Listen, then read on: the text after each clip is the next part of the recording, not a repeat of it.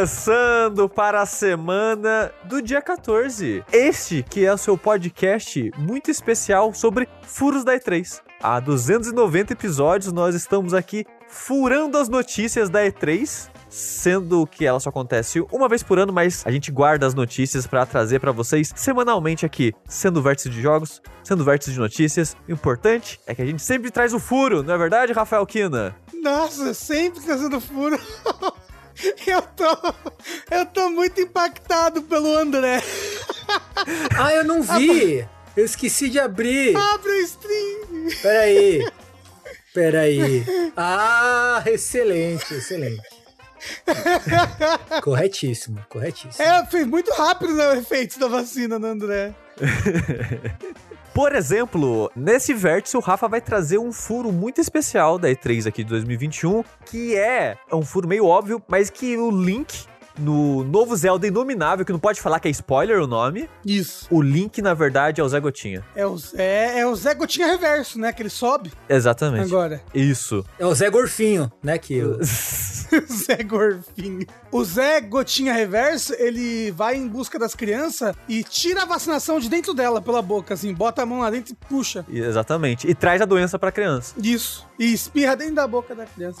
é, falando em criança. Oi. A gente tem aqui também hoje a pessoa que tem o olhar de criança. Entendeu? Os olhos brilhantes para um futuro. Que é ele, Tengu Maru. Ele mesmo, porque ele tá muito acostumado, né? A ouvir, ele convive com crianças várias todos os dias. Sim. Participa de seus maiores papos. Mas o que ele, o que ele vai trazer pra gente hoje não tem a ver com criança. Tem a ver, na verdade, com demônios. Porque Tengu vai anunciar aqui agora Shin Megami Tensei 6 Fires of Rebellion. Uau. Pô, aí sim. Tengu, vai ser a junção então da série Shin Megami Tensei com a série Fire of Rebellion, igual foi o, o de música lá? Igual foi com Fire Emblem, né? Fire Emblem, Fire of Rebellion, né? Tem tudo a ver. Seguindo aí a, uma, uma série de jogos de sucesso com Fire no nome, né? E por fim temos aqui ele, Eduardo Fonseca. Sou eu Quase mesmo. esqueci o nome do sushi por um momento.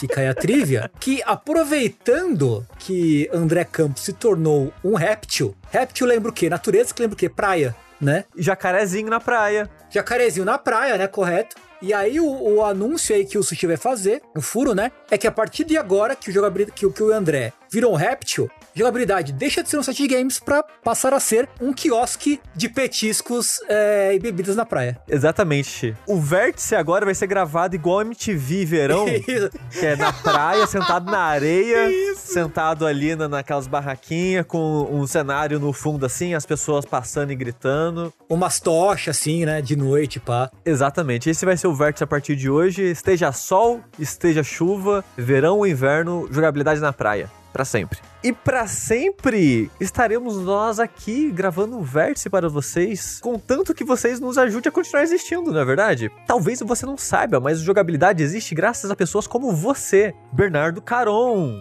O Daniel que saca. Elisa Malteso. E o Gabriel Baquim. Muito obrigado a vocês e a todas as outras pessoas que apoiam a gente aí mês após mês nas nossas campanhas de financiamento coletivo ou dando um sub na Twitch. Através de onde? Pode ser no, no Padrim, pode ser no PicPay, olha só. Se você mora fora do Brasil, quer pagar em dólar, tem o Patreon. Tem o Patreon, exatamente. Se você quiser acesso a comunidades de, do mais alto nível de, de garbo e elegância, você entra aí, contribui com dinheirinho, pô, você entra aí no Facebook, se der um subzinho na Twitch, entra aqui no Discord. É assim, se você contribuir com seu dinheirinho no Patreon e no Padrim, você também entra no Discord, fica aí.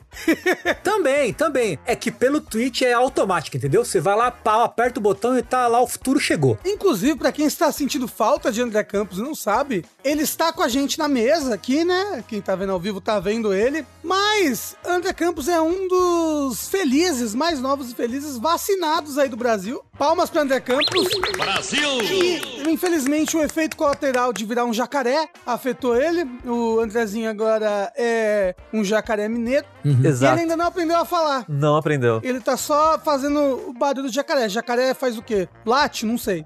Exatamente, Mia. Mia. Então ele só tá miando por enquanto e ainda não aprendeu a falar, então só semana que vem aí o André estará com a gente. Mas olha só, se você quiser testemunhar o André metamorfoseando ao vivo, você poderia ter assistido o Vértice ao vivo no nosso canal da Twitch, no twitch.tv jogabilidade, que é onde a gente grava ao vivo todas as semanas o Vértice, esse podcast que você está ouvindo aí, aonde quer que você goste de ouvir podcasts. O Vértice é que é um podcast que transcende o conceito de tempo. Exato. Porque antes ele era as partes, às vezes era as quintas. Aí, mas ele passou pra segunda.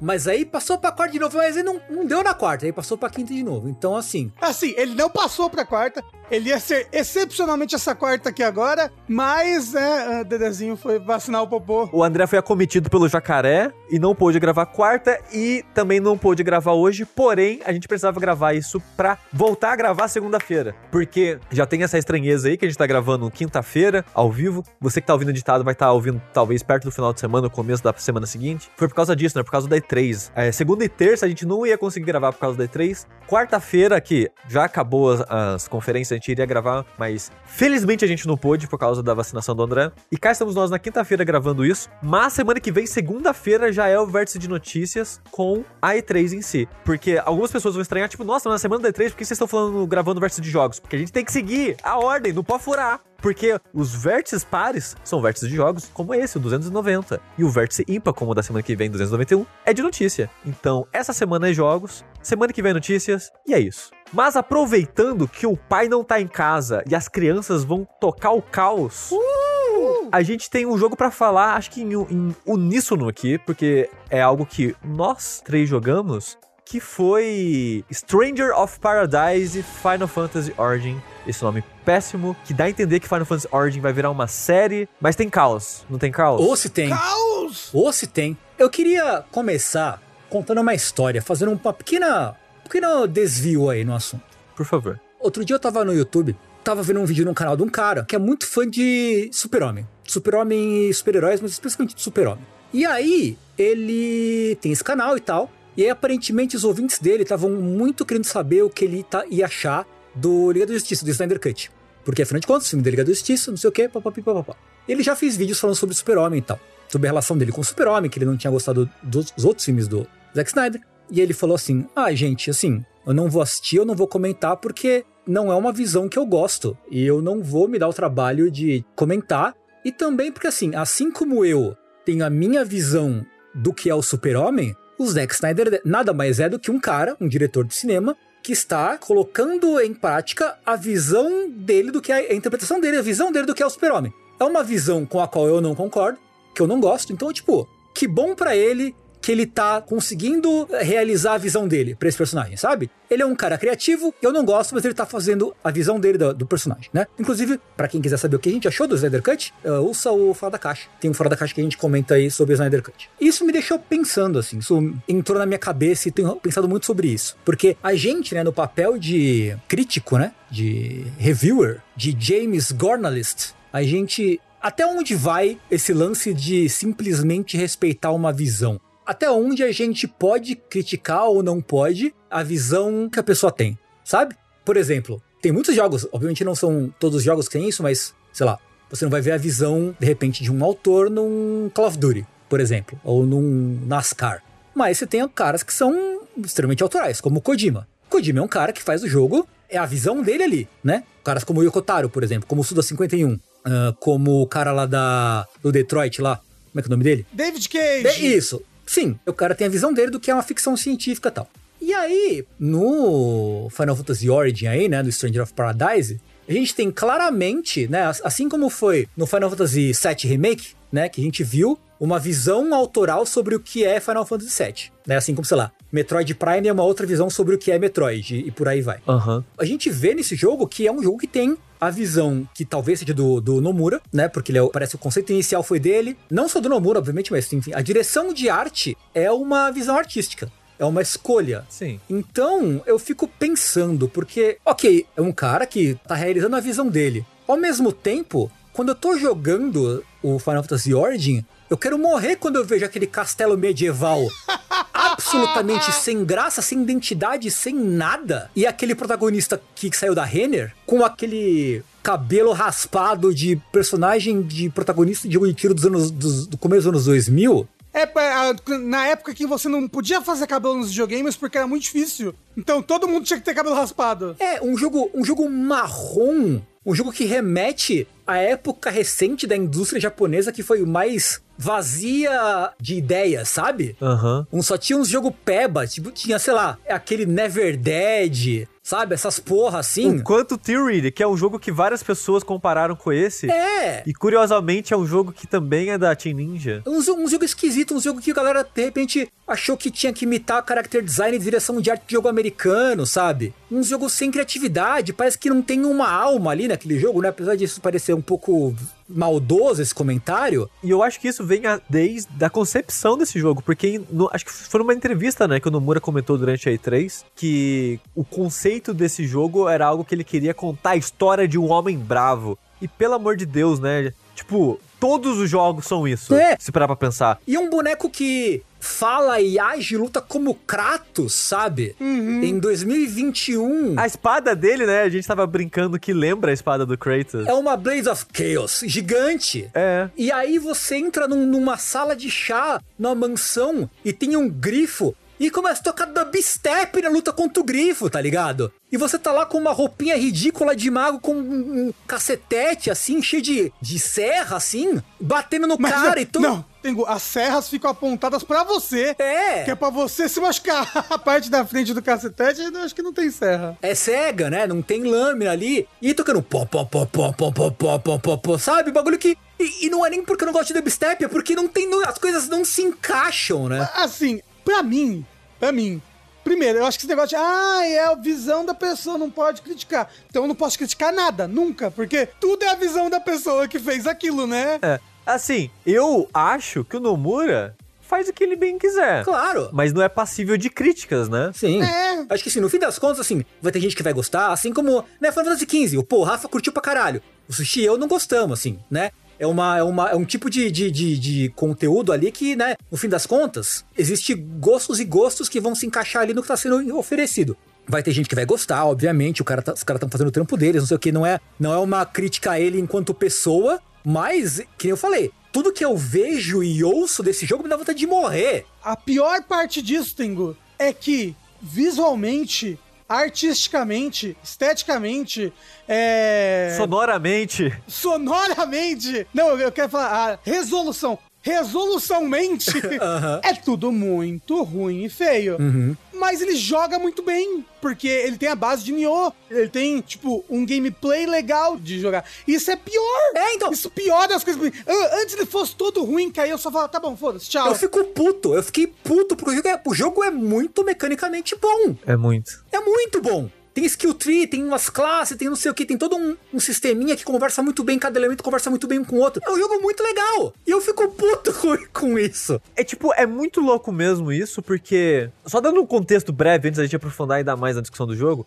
Esse jogo que a gente tá falando agora, na verdade, ele é um demo, não é a versão final do jogo. Ele foi anunciado e saiu o demo durante as conferências da E3. Saiu! É, o jogo tá sendo desenvolvido por um time dentro da Team Ninja, não é a equipe do Nioh, é a equipe que fez aquele Dissidia NT, que foi o Dissidia de arcade e tal. Uhum. Aquele time com algumas pessoas do Nioh, e esse Final Fantasy é meio que um retelling, um, um- um recontar aí, um- uma reinterpretação. É uma reimaginação, né? do- É uma reimaginação dos acontecimentos do primeiro Final Fantasy. Por isso o subtítulo é Final Fantasy Origin, né? E com esse contexto, que é, pra quem acompanha o vértice de notícia, a gente falou, né, cara, ia ser o Vert, é, ia ser o Final Fantasy Nioh. E é basicamente isso mesmo, né? Ele é um Final Fantasy por parte da equipe do Nioh, a Eli, né, a Team Ninja e tal. Só que completamente filtrado de carisma e identidade visual. Eu não- sei, tipo, eu não sei o que aconteceu pro jogo ter essa estética, essa vibe, essa aparência, porque não, faz muito sentido pra mim. Que nem o Tengu tava comentando da, dele lembrar esses jogos, a vibe dos jogos japoneses ali do meio começo da geração do PS3 360, que era uma época onde a indústria japonesa ela tava perdendo muito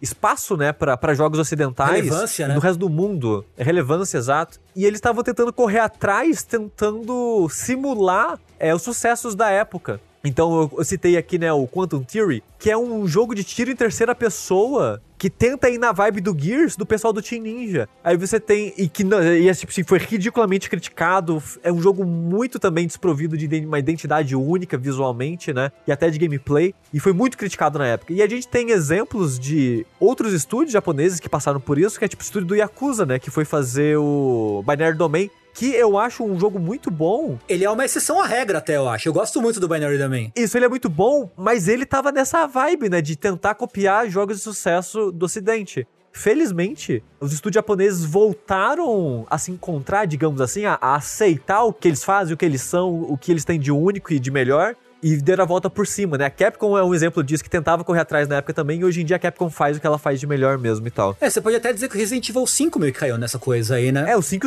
o 6 principalmente, eu diria. É que o 5 ele é todo marrom, né, também, ele é, ele é bem nessa coisa, assim. Aí, tipo, você pode dizer que, tipo, o Nioh, ele já não parece mais seguir isso, né? Ele tá seguindo uma fonte de sucesso, que era Dark Souls, mas a parte visual dele não era mega original, mas era mais interessante do que tem aqui, sabe? E é muito louco porque meio que a gente não tem mais jogos que fazem o que o Final Fantasy Origin tá fazendo aqui visualmente, sabe? E eu entendo a crítica das pessoas de, nossa, parece um jogo de PS3, e não é porque graficamente, né, qualidade técnica é de um jogo de PS3. Ele pode ter, a, não é 4K, mas é porque também não é um alfa, né? Então, ok, essa parte eu relevo. Mas a parte da identidade visual é muito dessa época sem originalidade, né, dos jogos japoneses. E eu não entendo por que, que eles foram lá. Eu não sei porque que eles voltaram nesse lugar desinteressante para ter base de, de fazer a parte visual do jogo. Então, eu, eu não acho que eles voltaram propositalmente, não. Eles voltaram por incompetência. Não, eu, eu acho que é de caso pensado, sim. Não é possível. Eu acho que é, eu acho que essa é a escolha estética que eles quiseram ter. Se o Nomura falou que quer contar uma história sobre um homem bravo.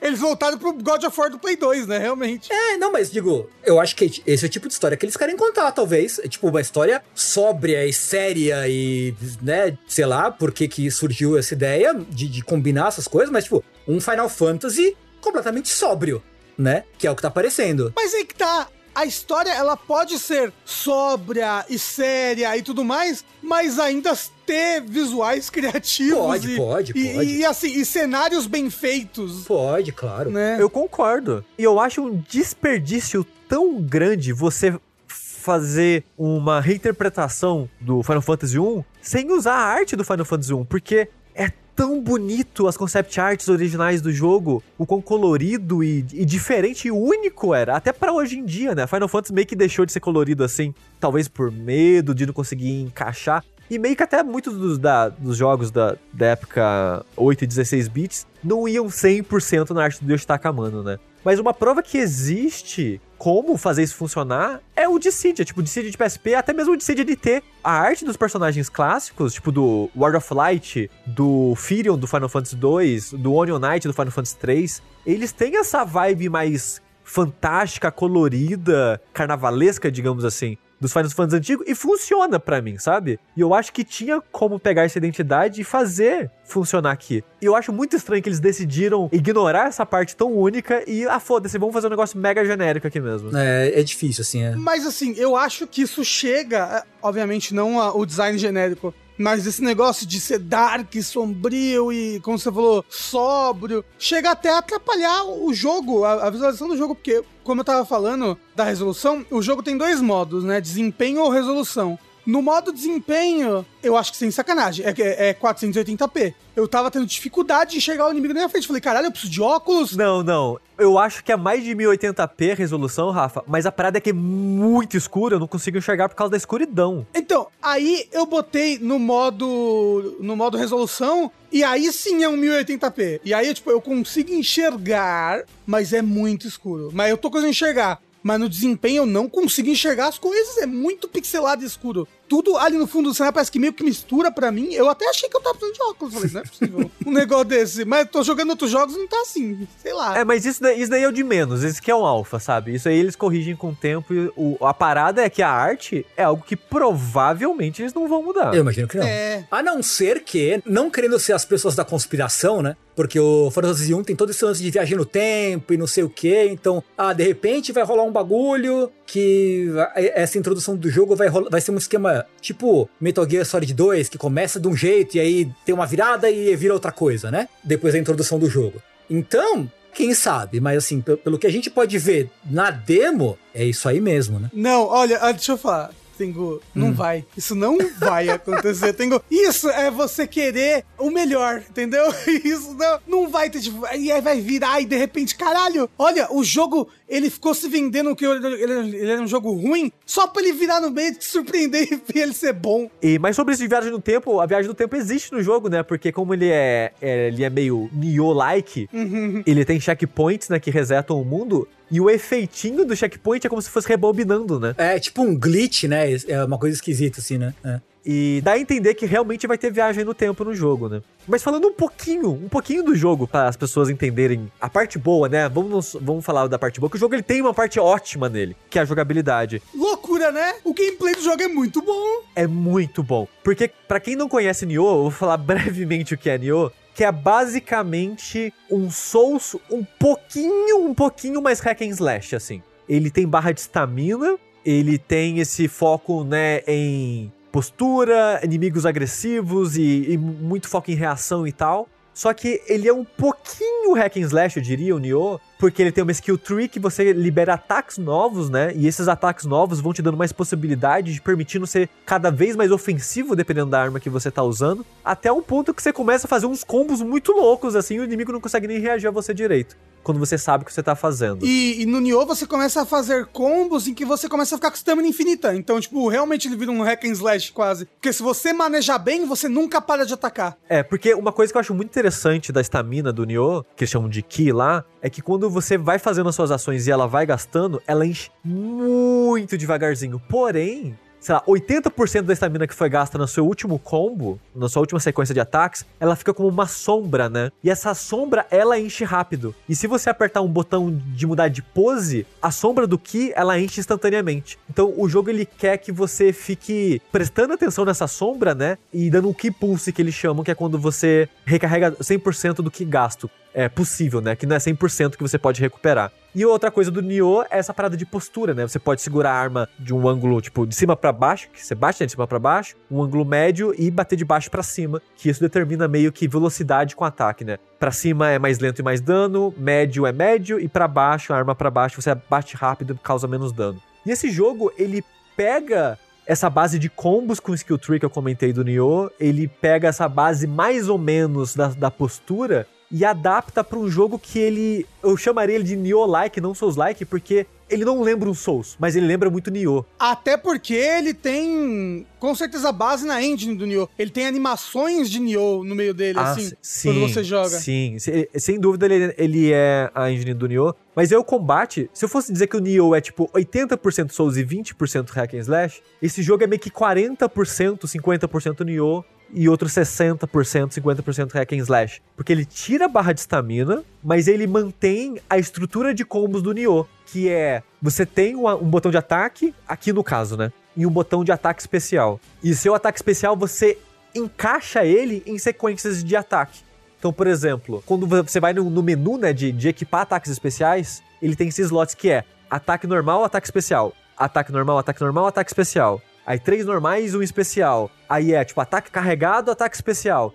Então, os seus, suas habilidades especiais da sua classe, ela é basicamente você estender os combos a la slash mesmo, no caso aqui, né? Como você não tem barra de estamina, a única coisa que te impede de spamar esses ataques pra sempre é o comportamento dos inimigos, né? Se, como eles vão reagir ao combo que você tá fazendo, se você vai quebrar a postura dele ou não. Mas uma coisa que eles mantiveram do Nioh é os inimigos ter uma barra de postura, né? Uma barra de estamina, digamos assim. E que se você esvaziar ela, assim igual no Nioh, no Nioh, o inimigo ele fica suscetível a uma finalização. No Nioh é meio que um backstab, né? Um ataque forte, que nem sempre mata. Mas aqui, no Final Fantasy Origin, você mata o inimigo instantaneamente quando você quebra a postura dele, meio que secro, digamos assim. E quando você faz isso, o bônus é o seu personagem, ele tem agora uma barra de mana, né? Uma barra de MP. E inicialmente você só tem dois quadradinhos, né? Dois retângulos nessa barra de MP. E cada vez que você executa o inimigo, você ganha meio que metade de uma barra nova, né? Podendo ter até, acho que, sei lá, 7, 8 barras no total. Então o jogo ele incentiva você a ficar quebrando a postura do inimigo para você aumentar a sua barra de MP e recuperar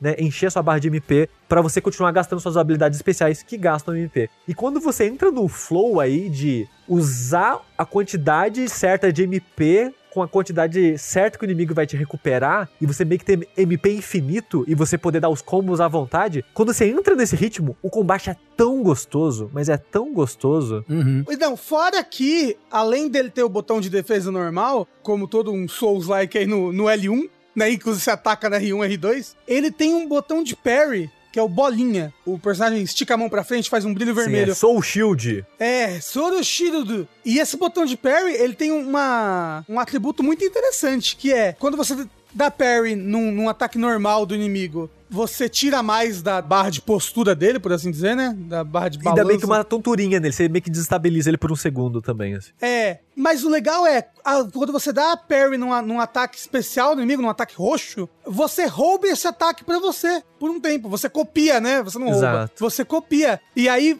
você pode usar aquele ataque um número limitado de vezes no quadrado. Então, por exemplo, tem a, aquele inimigo clássico do, do Final Fantasy, que é aquela, a, aquela. Isso, aquela bola de fogo com uma cara. E ele joga um ataque em você, que é o Fire. Ele joga uma bola de fogo em você. Se você der um parry naquilo com bolinha, você ganha três bolas de fogo para você usar. E aí você pode usar contra ele, que ajuda ele a explodir mais rápido. Ou então você pode usar em outro inimigo. E é, tipo, isso é uma coisa muito legal, assim, tipo, de você poder copiar o ataque dos inimigos. É, o jogo leva muito em consideração esses é, elementos. É, o histórico das classes do Final Fantasy, né? É, e as coisas de elementos de ataque, né? Você tem dano físico de corte, de porrada, tem dano de fogo, de gelo e tal, e é muito. O jogo brinca muito com isso, né? Você pode, que nem o Rafa falou, quando tem a bomba, você pode ou ir na, na manha, tentar bater ela normal, você pode usar o fogo contra ela mesma, porque ela enche e explode, ou você pode roubar a pedrinha do Goblin, roubar a mexer de pedra do Goblin e tacar a pedra na bomba, porque isso tira a barra de postura da bomba, e você vai lá e só finaliza e acabou.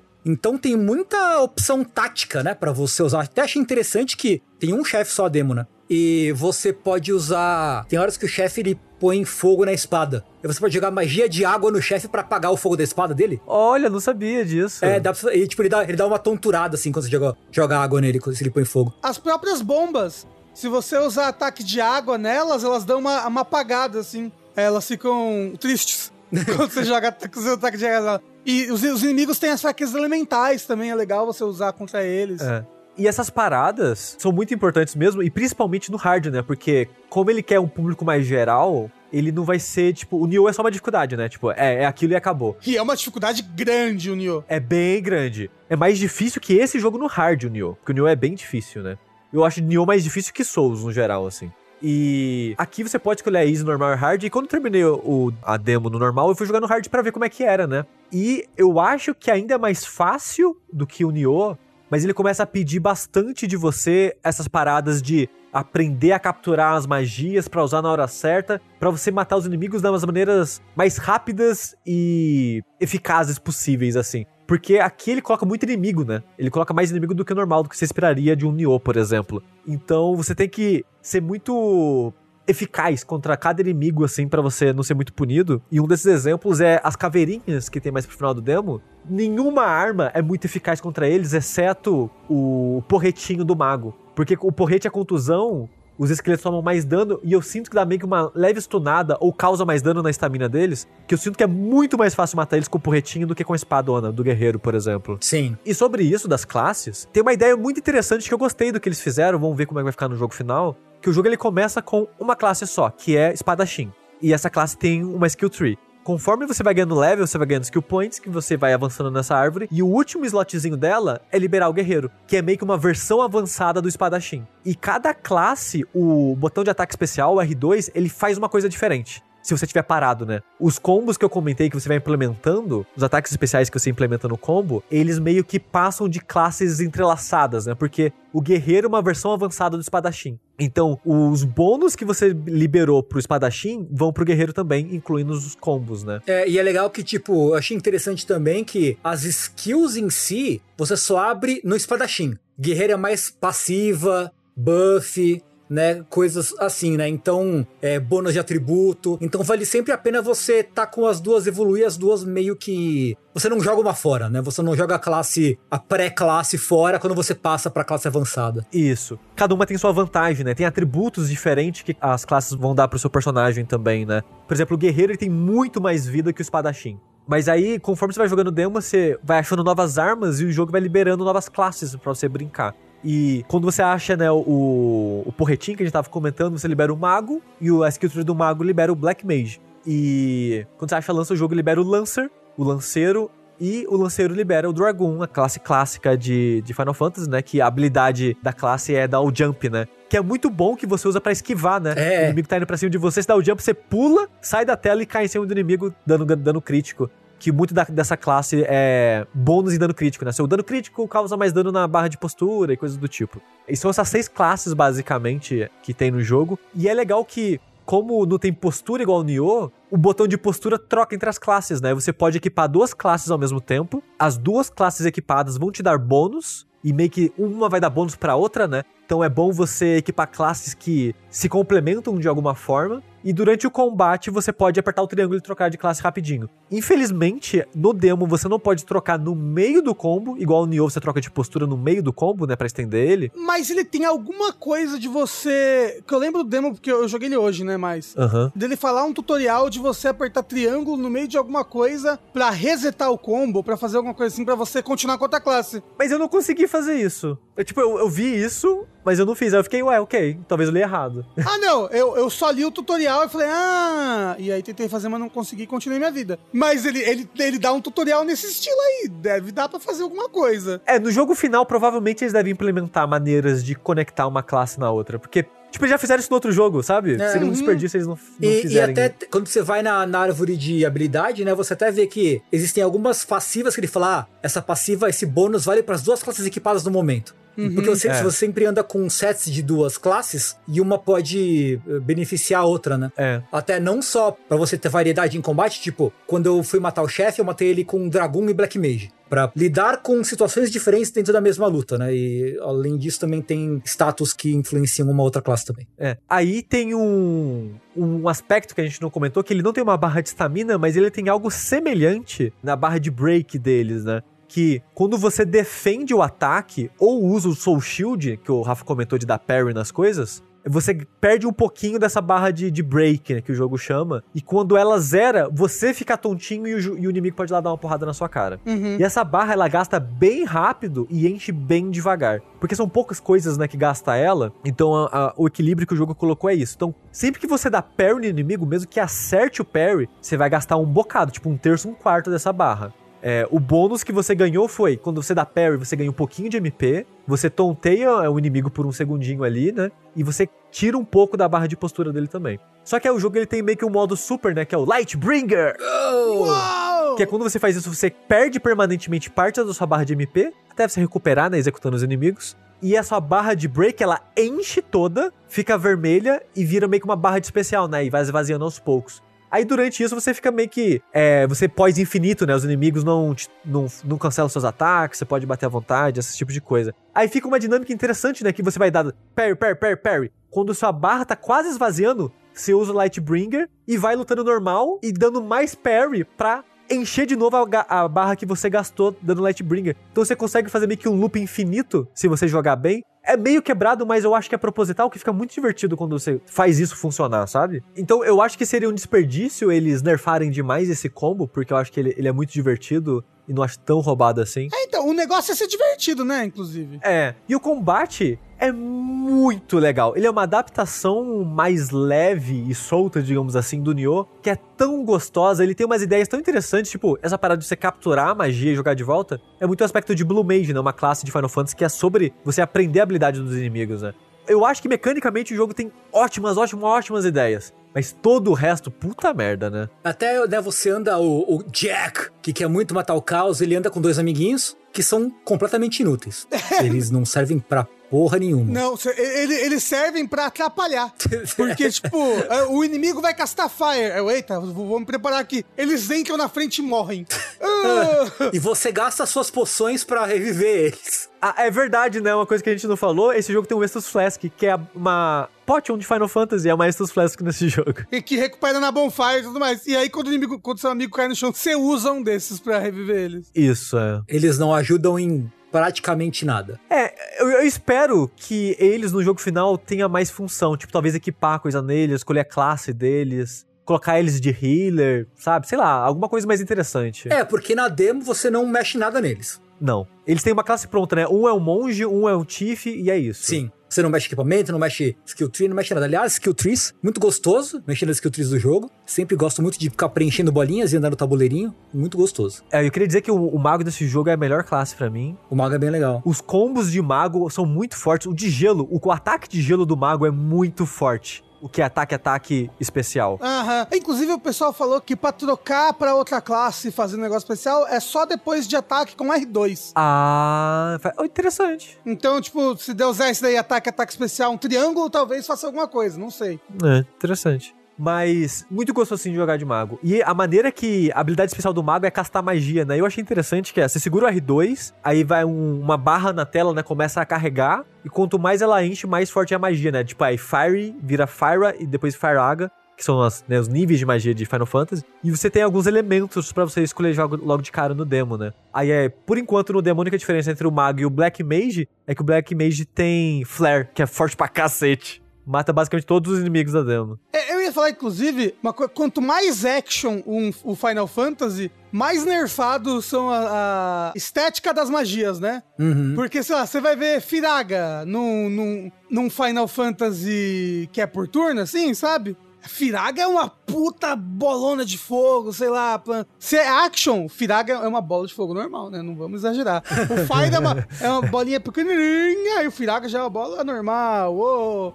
Então, tipo, quanto mais action, mais nerfada a magia. É, eu quero muito jogar esse jogo quando ele sair, mas eu tô com muita raiva ao mesmo tempo. Sabe aquele print de comentário do X-Video? Revoltado, mas com pau na mão, alguma coisa assim?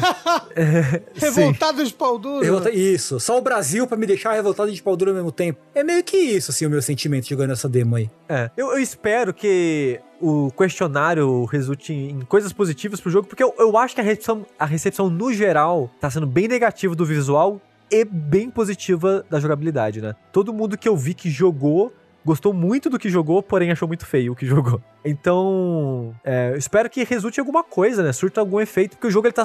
É 2022 a data, né? Uhum, Pode ser tipo final de 2022 e possivelmente talvez adiado pra 2023 pra ficar um jogo melhor, tomara. uhum, uhum. Algumas pessoas do chat estão perguntando sobre o questionário. É porque quem tá fazendo o jogo, né, é uma mistura de, de dois estúdios, digamos assim, que tem feito isso com frequência, né? Que o Nioh 1 e 2 tiveram alfas, mais de um até, que no final tinha questionário, e eles levaram a sério os questionários nos dois jogos, né? Eles mudaram e adaptaram o jogo de acordo com o feedback das, dos jogadores. E eu acho que, de acordo com o alpha e o jogo final, o Nioh 1 e o 2 ficaram melhores depois do feedback. E a Square também tem feito isso com alguns jogos, né? O Octopath Traveler, por exemplo, e o Triangle Strategy fizeram a mesma coisa. Lançaram né, meio que um alfazinho bem antes do jogo lançar e colheram feedback dos jogadores pra corrigir algumas coisas. E a mesma coisa, é, o Triangle Strategy a gente não sabe, mas o Octopath Traveler, mesma coisa, acatou algumas críticas e eu acho que o jogo ficou melhor por conta disso. E aqui, o Final Fantasy Origin, ele também tem um questionário, né? E eu gosto que, acho que a primeira pergunta, se não me engano, é isso, é o que, que você achou do setting e da parte artística visual do jogo? E, tipo, nota mínima, Uhum. sabe? Pra mim, assim. Mas é isso daí. É Strange of Paradise e Final Fantasy Origin. O sonho molhado do Nomura com uma pessoa muito brava. Que ideia, né? Pô, eu quero fazer um jogo sobre um cara bravo. Como se não. Como se isso não fosse metade dos jogos de PlayStation 2. Não, até hoje. Anime é muito comum, sabe? Porra. Não, ó, não, ó. Depois de. De Attack on Titan, Todos os animes é, é sobre eu quero eliminar toda essa outra raça que matou a minha família. Seja Goblin, é, Oni, Gigante, tem vários animes. E, e falaram ali, ah, Doom existe, ninguém fala nada. Eu acho que nem tem um problema, uma história de vingança, sabe? Uma história onde tem uma pessoa brava. Mas, tipo, eles foram pra coisa mais adolescente, desinteressante e, sabe, boba possível pra uma história de alguém bravo. Sabe uma história de alguém bravo? The Last of Us, sabe? Uhum. Você sabe uma história boa de alguém bravo? John Wick. É. É. Tipo, tem como dar identidade visual, estética, tipo de história mais variado pra alguém que está bravo e que é uma vingança, sabe? Não precisa ser isso.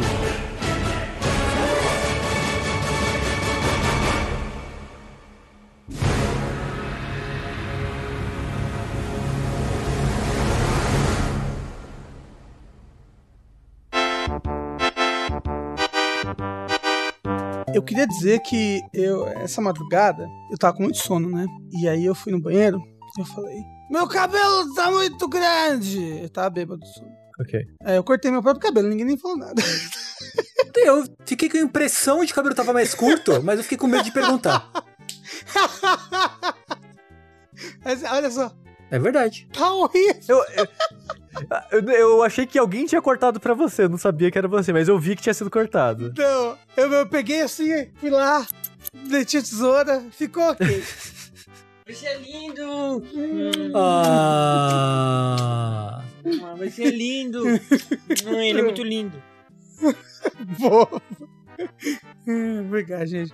Mas, além de, de cortar o meu cabelo, eu agora também sou um exímio motorista, sabia, Sushi? Tô sabendo disso daí. É, não da vida real, né? O, é, o jogo que está mais animado da E3 é o Forza, até ouvi falar. O mais animado também não. Não vamos exagerar aqui, não é verdade? Mas de fato, eu estou animado. Por quê? Recentemente, por aí recentemente, eu entendo, já faz umas três semanas, eu tô com o Xbox Series X. E aí eu falei, vou baixar jogos de Xbox Series X, aqui Game Pass, paranã, paranã. Rafa, eu posso. Desculpa interromper você, mas eu posso colocar um- uma indignação minha aqui? Hum, Quando você comprou o Series X, eu também tentei comprar.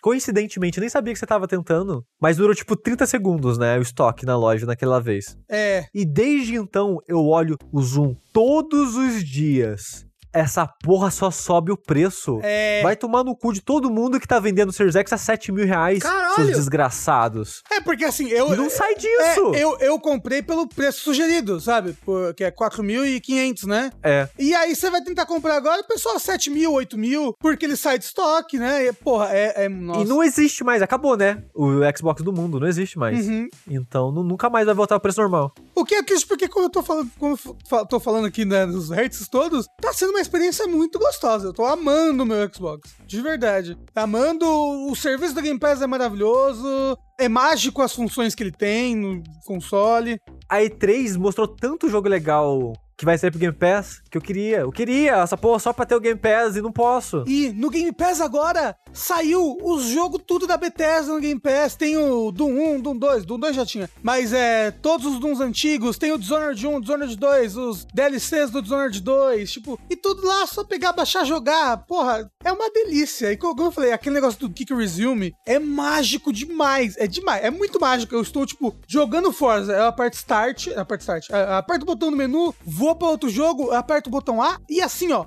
pá, um segundo eu tô jogando Banjo Kazooie no mesmo lugar que eu tava jogando antes. Pauso, aperto um botão, um segundo eu tô jogando Forza no mesmo lugar. Tipo, é como se eu tivesse realmente dois jogos rodando ao mesmo tempo no PC, sabe? Só que isso funciona até quando eu desligo o console. Então eu desligo o console, volto, aperto A, pum, instantaneamente resumir o jogo do ponto que ele parou. É muito legal. Mas aí, o que eu peguei? Instalei o Forza, né? Porque eu falei, joguinho de carro. Eu gostava de joguinho de carro. Na minha tenra infância, assim, tipo, no Play 1, joguei muito Gran Turismo no Play 1. Tirava as carteiras tudo do carro, era muito legal, bananã, bananã. E quando eu joguei o Forza, aí na jogabilidade casa, lembra quando o André jogou? Eu gostei do que eu joguei. Então eu falei, porra, vou instalar o Forza, até porque quero algo bonito, né? Eu quero ver os gráficos do Series X. Porque por enquanto eu só estou jogando Banjo Kazooie. Eu não acho que isso é um, um bom exemplar da, da, da capacidade, do poderio gráfico desse videogame. Eu quero ver gráfico. E aí instalei o Forza, que apesar dele ser um jogo de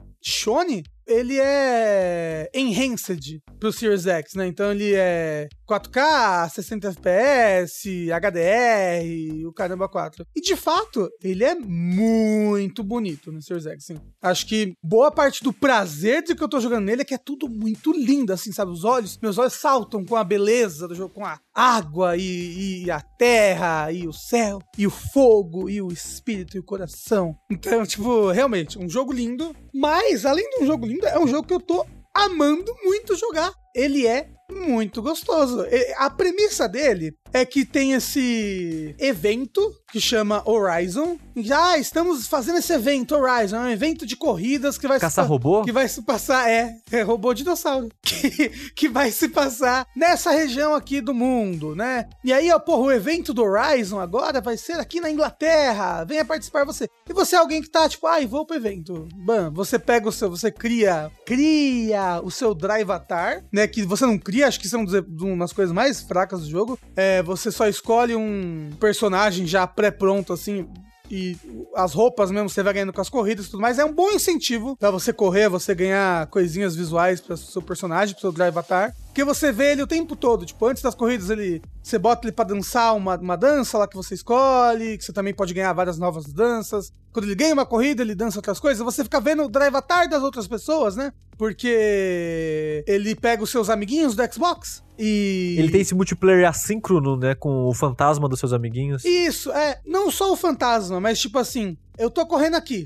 tem essa corrida. Ele bota o avatar dos outros players pra correr contra você. Mesmo que a pessoa tenha só instalado o jogo e nunca jogado, entendeu? O avatar dela vai estar ali pra correr contra você e vai estar o nomezinho dela em cima. Então, como muita gente tem o Game Pass de PC e o Xbox do PC, tem um zilhão de pessoas. Toda hora eu tô correndo contra a gente do chat, assim. E às vezes a pessoa tá nível 1 ali, porque você vê o nível da pessoa. Né? Não significa que o avatar dela dirija mal, nem nada assim, sabe? É só porque, tipo, você fica com aquele sentimento de que, olha, estou cercado de amiguinhos virtuais aqui, dos meus amiguinhos. Você acha os Drive Avatar agressivo, Rafa? Que eu lembro que na época que o jogo saiu, na verdade acho que foi o, o 3 foi o primeiro a ter Drive Avatar, não lembro. Mas eu lembro que o primeiro jogo que tinha, as pessoas comentavam que os Drive Avatar eram muito agressivos, eles sempre batiam e te jogavam pra fora da pista.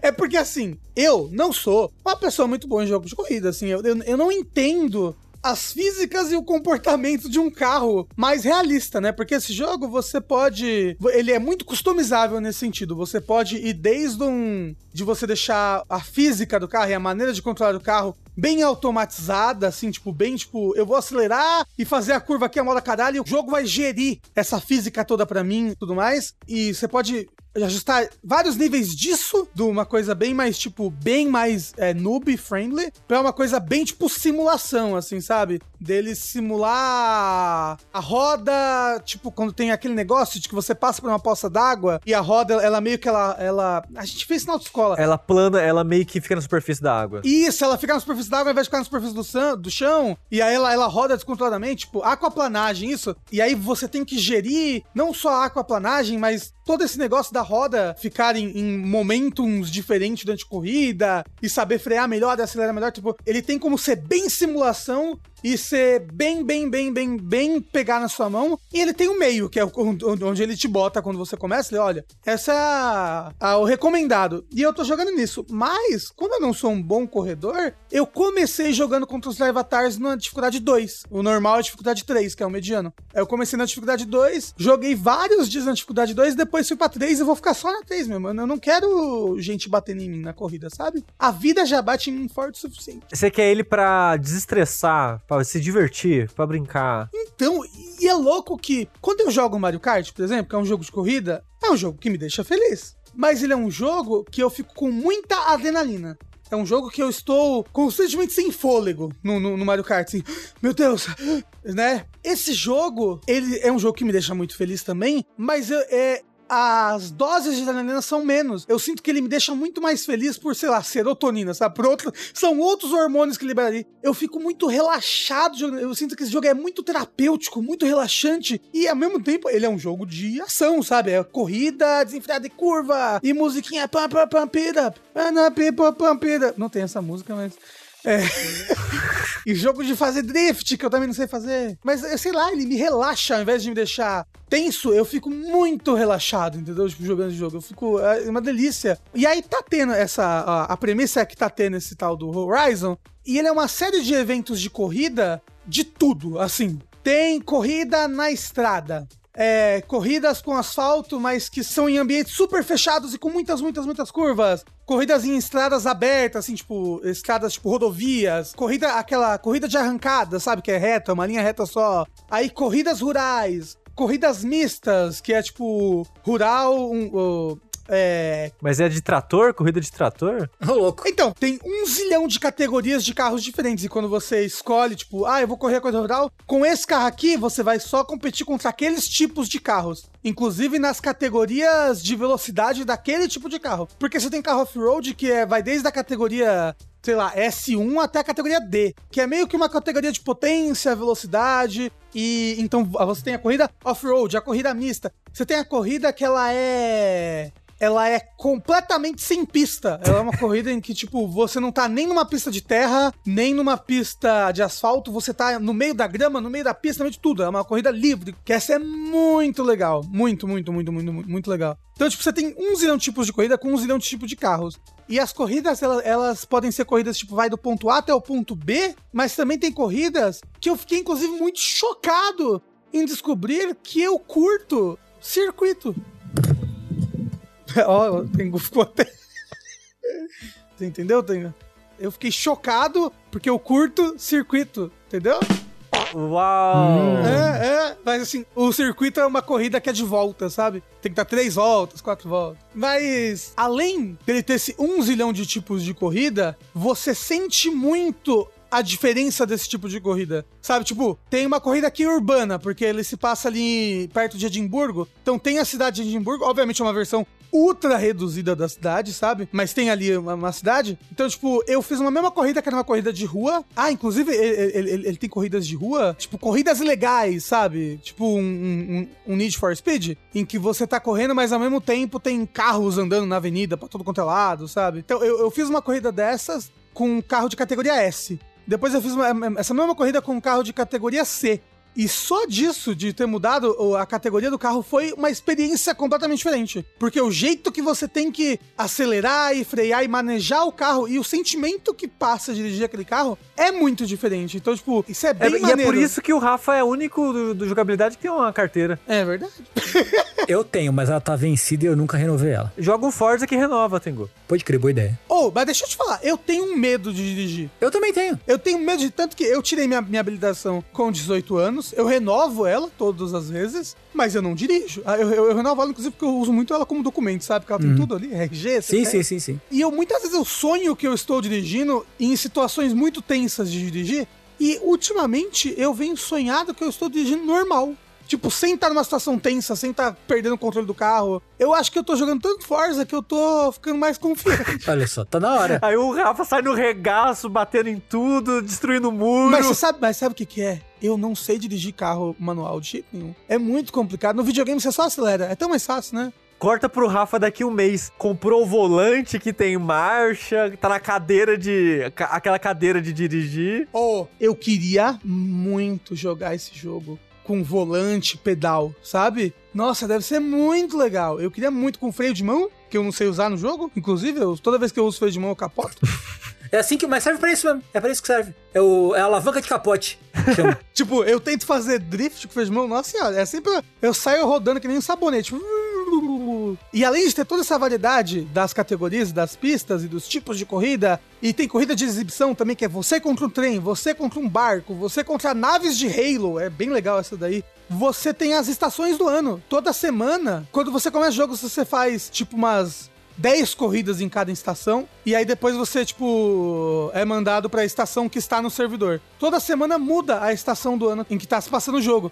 Isso muda bastante também o, o feeling e o jeito como as pistas funcionam. Porque, tipo, a primavera chove sem parar. Então, tipo, a pista tá sempre molhada, tem muita lama, o carro escorrega mais, ele atola mais. né? Então é diferente, por exemplo, quando tá nevando, que no inverno fica nevando o tempo todo, que também a neve é diferente, você é bom você usar carros com pneu pra neve, que tem como customizar pra caralho os carros, inclusive. Tem outono, tem verão, e todas essas, eles trazem as, as propriedades que mudam essas pistas, e eles têm, tipo, as competições da estação. Então, tipo, no verão dessa semana aqui agora, vai ter essa competição aqui, essa e essa. Essa competição aqui vai ser uma competição de corrida noturna, que é corrida legal, somente com carros da categoria S italianos. Entendeu? Ah, esse daqui vai ser apenas super sedãs off-roads. E é tipo, como você pode ter uma coleção gigantesca de carros, assim, é bem bacana porque você é obrigado a usar outros carros, assim, e a aprender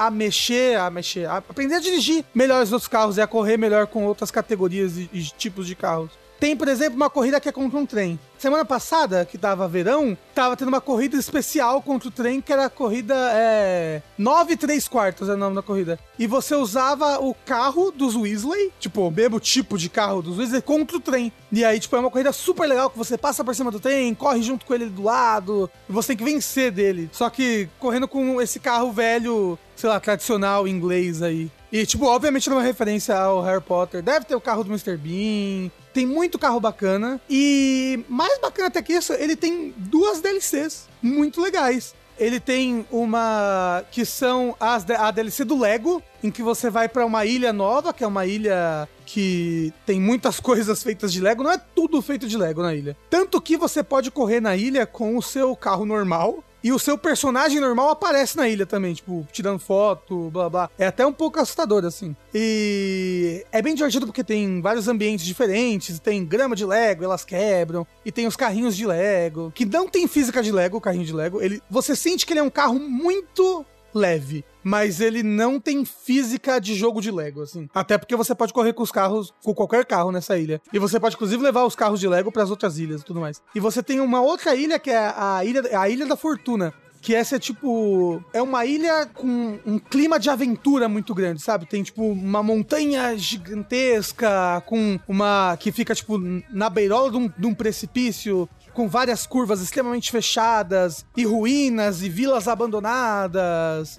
E, tipo, esse é o meu DLC favorito. Eu gostei mais dele até do que o do Lego, porque o, o sentimento de correr nessas pistas é, de aventura é, é muito bacana. Rafa, esses DLCs você teve que comprar ou eles também já estão no Game Pass? Não, eu, eu comprei, eu comprei os DLCs, mas não me arrependo, porque eu tô me divertindo demais, assim. E eu estou animado pra. Agora pro Forza 5, né? Que vai ser no México. Então, será que vão ter carros que a gente talvez reconheça mais? Por, né, tipo, esses carros históricos da América Latina? Um Fusquinha. Então, tem Fusca, obviamente tem Fusca nesse, né, né, nesse daqui, afinal é um Beetle, né? Tem Fusca tradicional, Fusca blá blá blá. Ah, e uma coisa que eu ia falar, que eu prometi que ia falar. A lore desse jogo é o paraíso, é o, é o pós-vida. Eu tenho cer ah, assim, certeza, Tengu, que é o pós-vida. Mas, mas quais são os indícios?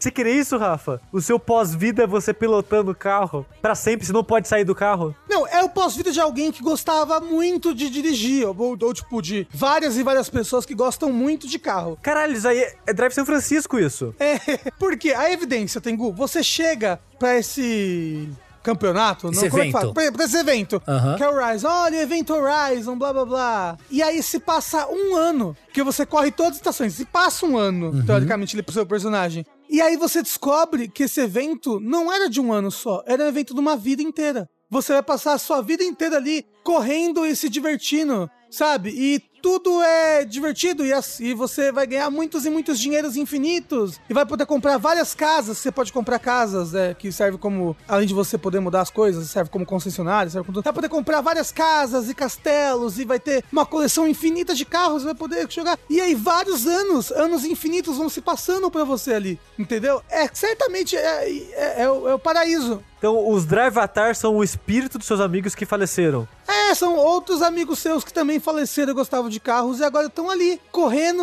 infinitamente nesse paraíso. Então, faz sentido. Eu aceito a sua teoria, Rafa. Todo mundo está jogando, presta atenção. Todo mundo ali tá morto. E tipo assim, você bate o carro, capota, blá blá, e você tá, continua vivo, entendeu? O carro só amassa um pouquinho. Uhum. É o paraíso. Faz sentido.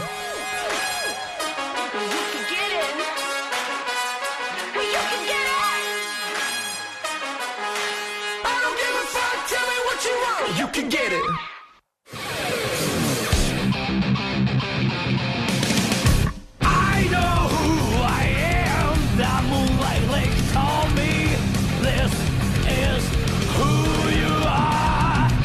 Mas sabe, Rafa, você estava falando aí de pós-vida, né? Outro mundo, é, almas, alma, alma penada, Chico Xavier. Não conheci por ser. Não, não. Não conheci por querer. O outro mundo. por ser. Não conheci por xerê. Ai, palavras são muito difíceis, né?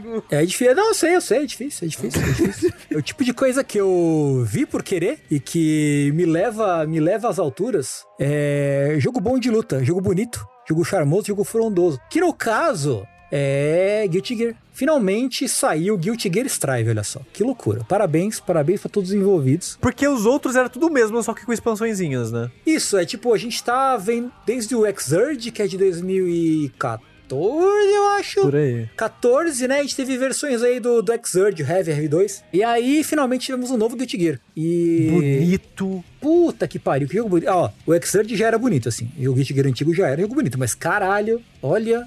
Eu acho que ele tá replicando o impacto que o Exurge foi na época. Que quando Ah, o Exurge saiu, todo sim. mundo falou: Não, isso é, não é impossível. Quando né, tinha os trailers. Não, o jogo não vai ser assim, não. Não tem como. O jogo não vai. Não, porra. É, tipo, é, é mentira isso daí. Cara, a Arc System, ela conseguiu com o Guilty Gear Exurge, ela conseguiu com o Dragon Ball, ela conseguiu de novo com o Guilty Gear, cara. Porque é... Não dá pra acreditar o quão bonito o jogo é, assim, é impressionante. Enfim, eu não consegui jogar muito, porque, né, E3... O jogo saiu no meio do E3, né? Então não deu pra jogar tanto assim. Mas deu pra dar uma brincada, eu brinquei com a maioria dos bonecos, né? Joguei, eu testei o online e, puta, cara, fazia tempo que eu não me divertia com jogo de luta, assim, sabe? Ele é muito gostoso de jogar, muito, muito, muito. É, é, assim, super divertido. Ele é rápido, ele é, que nem a gente falou, ele é bonito. Você faz coisas da hora com os bonecos, assim, né? Então tem um prazer visual, é, é, é, sinestésico, essa coisa toda muito gostosa de jogar Guilty Gear, né? É, eu não joguei muito Guilty Gear, só joguei um pouquinho, né? Uhum. Aí vendo o gameplay agora aqui no streaming, os personagens sempre foram grandes assim em relação à tela. Ah, desde o. É que eu tô achando esse grandão, lembra até um pouco os primeiros jogos da SNK, assim, não sei, sabe? Que tinha os sprites gigantescos na tela. Eles até acho que são até um pouco maiores que o Exurge, né? E uma coisa que eles fizeram, eles, o, o- é importante ressaltar que né, tá tendo um, um movimento aí da internet, né? De tipo, ah, a galera veterana falando, ah, não vou jogar esse jogo, jogo é uma merda, né?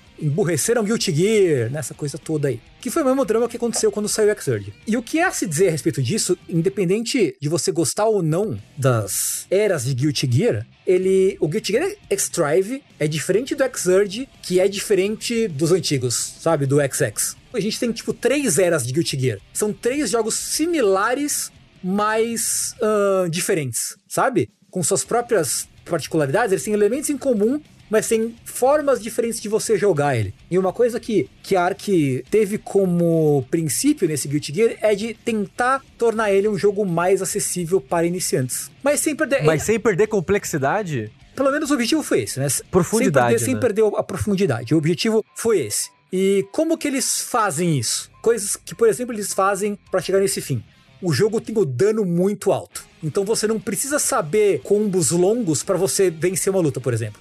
Sabe? Qualquer especial dá muito dano, qualquer combo curto dá muito dano. Obviamente, se você for uma pessoa de nível alto no jogo, você vai conseguir é, ser melhor- ainda melhor, né? Porque é um jogo que vai te recompensar muito mais pra você ser um jogador melhor. Mas ele é acessível, né? Ele acaba sendo, por natureza, mais acessível. Não que essa seja a única forma de trazer acessibilidade, não que seja a melhor forma, porque acho que ninguém descobriu qual é a melhor forma, né? Porque ainda assim, jogo de luta é um gênero muito de nicho ainda, né? Você vê até jogos bem sucedidos como Guilty Gear, vendeu tipo 300 mil cópias, o que é, se você for parar pra comparar com jogos uh, mais mainstream, é pouco. Mas é, o objetivo é esse. Mas pra um jogo de nicho, assim, é um número que, tipo, eles ficam satisfeitos, né? O Judgment, né? O jogo do estúdio da Yakuza, completou um milhão agora. Mais de ano depois do lançamento, eles estão felizes, sabe? Sim, sim. Então tem esses jogos de nicho, assim, eles têm ambições diferentes mesmo. É. E aí, outra coisa que é muito boa sobre esse jogo, e é assim, é, que é uma coisa que já vinha sendo dita, né, há muito tempo, é o netcode, que é assim, liso, liso, liso, liso, liso. Puta que pariu, liso.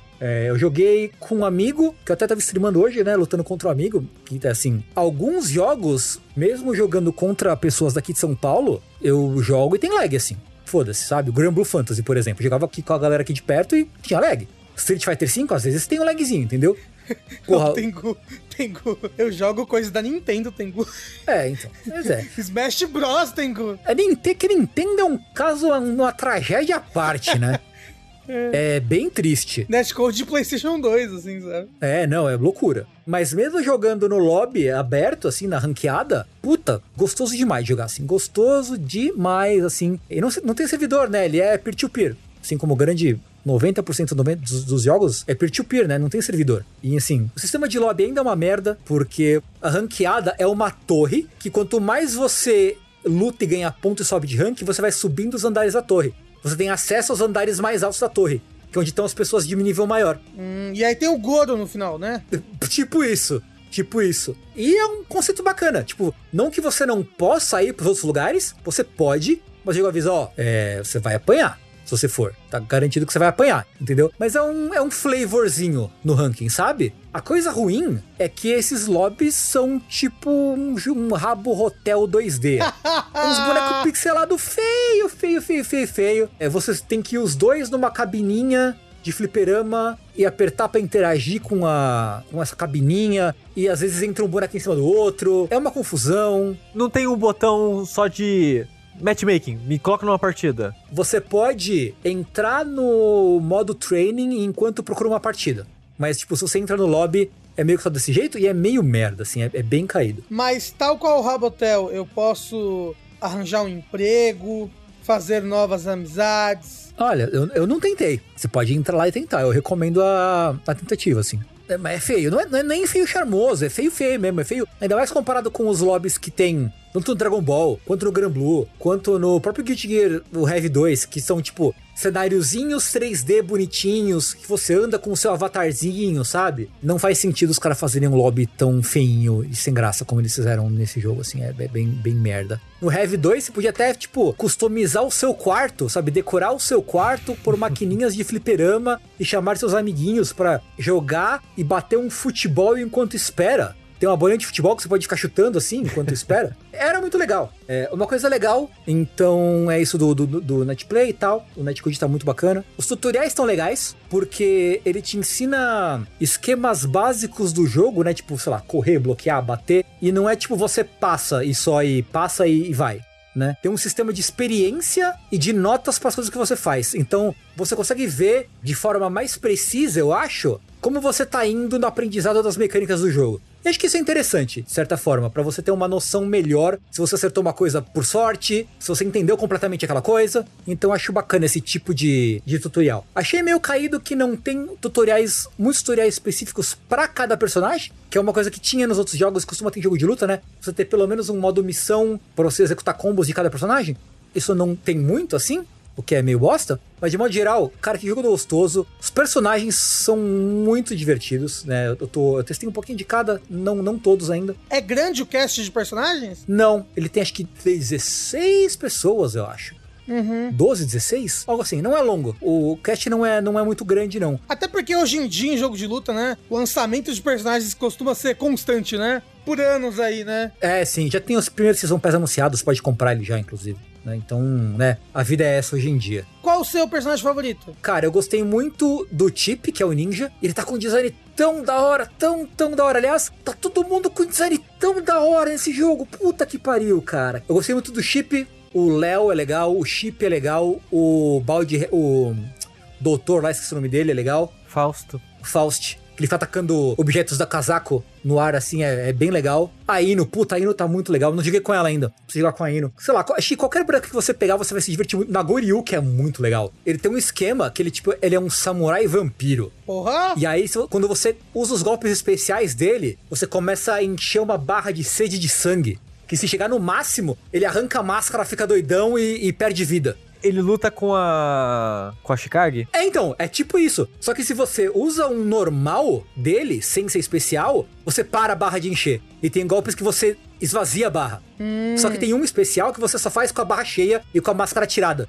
Então você tem que meio que ir balanceando esse sisteminha e achei tão da hora isso. Você jogou o modo história? Não, ainda não, mas o modo história é tipo um filminho. Você assiste um anime, assim, pelo que falaram, eu não assisti ainda, né? Então, a Giovanna, que é a boneca brasileira. Porra, Hum. é a mina do cachorro. Tem até um cachorro espírito que anda junto com ela, assim. Design da hora. Porra, a boneca aí representando aí os BR, o jogo de luta. Achei um boneco meio chato, confesso, de Não achei um boneco muito divertido, não. Qual a gimmick dela, assim? Ela não tem nenhum gimmick. Ela é tipo a Kami, ela tem os golpes da Kami, mais ou menos, do Street Fighter, sabe? E tipo, tá lá o cachorro espírito mó da hora e ela não usa ele para nada. Ele só, tipo, ela dá um chute, ah, o cachorro vai com um chute, assim.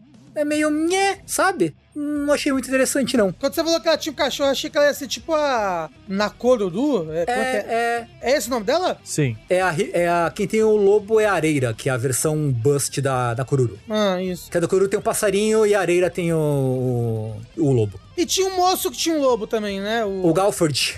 Isso. É, ela tem golpes em português. Tem um golpe que é o Sepultura. Sepultura. Faz sentido. Tem o Tempestade, acho que Tufão, um Sepultura. jogador de futebol, né? É uma coisa assim. Tem o Angra, tem Xamã. Tem, sabia que o Angra, Sushi, é o nome do cabelo da milha. Olha aí. É o espírito que mora no cabelo da milha, é o Angra. Pra quem não sabe, igual o Rafa, esse jogo tem muita referência à banda no geral. Sim. Hum. É, é tudo metal. É, não é, pro- não é acidental os nomes e tal. Uhum. É, sim, é que o, o Ishio Atari, que é o diretor do jogo, é ultra metaleiro 15 anos pra sempre, assim. É, não, e a trilha sonora é sempre maravilhosa. Não, a trilha, ó, a trilha, puta merda, cara, a trilha tá muito da hora, muito da hora. E eu nem gosto de metal, hein? A trilha é muito legal, eu nem gosto de metal, até rimou.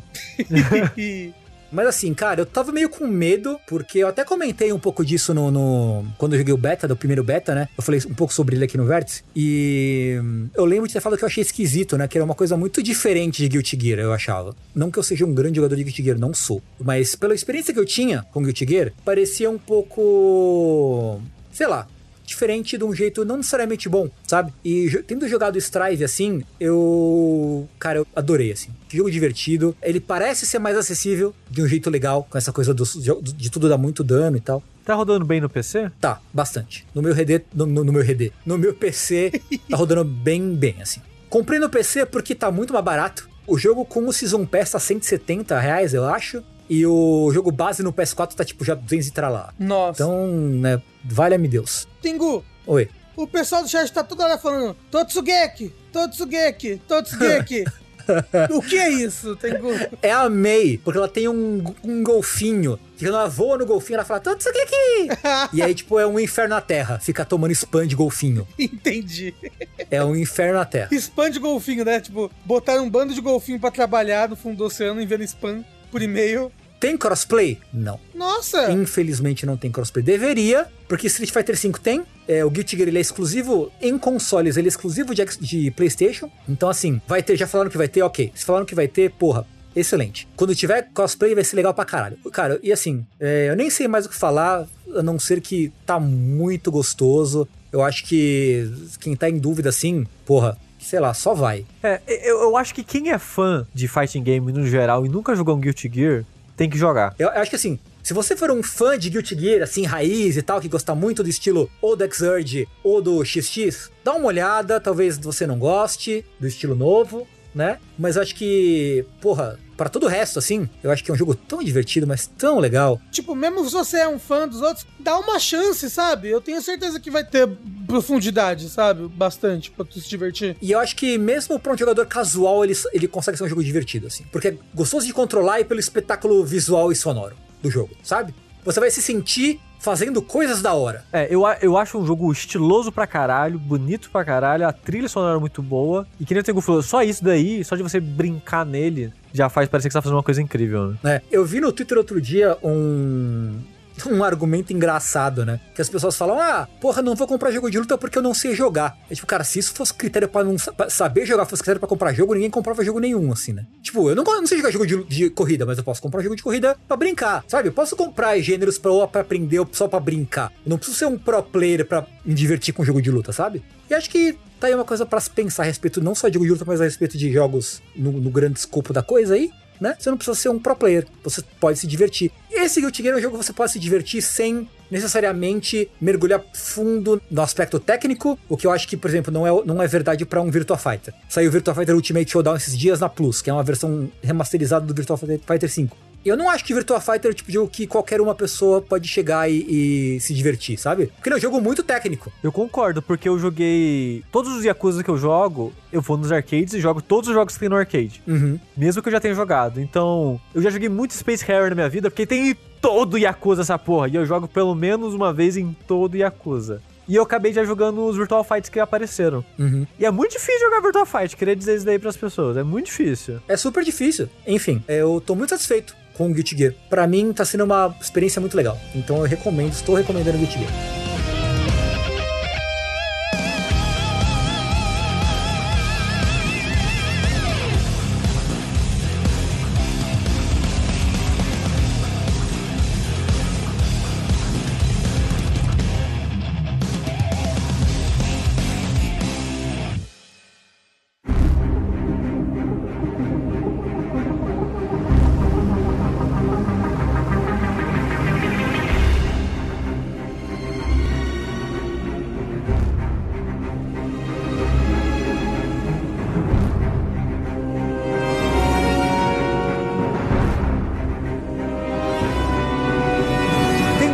Falando em espetáculo visual, Ô, louco. falando em boniteza, Hum. Tamo aqui com o Rafael Kina, não é É, verdade? tamo aqui com o Tengu Maru. E agora, hein? com o Andrezinho aqui também. É verdade. Mas falando em boniteza, eu queria falar aqui de um jogo junto com o Rafa sobre Ratchet Clank A Rift Apart. Como é que ficou em português mesmo? Era É. alguma coisa de distância. A banda da bunda. Uma dimensão de distância. Uma, Uma- distância de dimensão. Uma e- dimensão muito louca. Em outra dimensão. Em outra dimensão. E eu queria falar com o Rafa, porque não só por ele ter jogado também, mas porque é o primeiro Ratchet Clank que eu jogo na minha vida. E o Rafa já é um manjador aí da série. Então eu queria um pouquinho do- dos insights do Rafa aqui em algumas coisas. Mas eu queria começar dizendo que esse jogo, eu acho, é bem possível que seja o jogo mais bonito que eu já joguei na minha vida. Eu também acho, assim, é uma coisa que eu fico até meio desacreditado. Eu não tô jogando isso, porque é bonito demais. Isso é um filme, eu não sei, é bonito demais, assim, você fica meio estonteado, assim. Tipo, é, é muito bonito, é impressionante. Não, as cutscenes desse jogo, você esquece que é um jogo, você acha que é um filme da Pixar.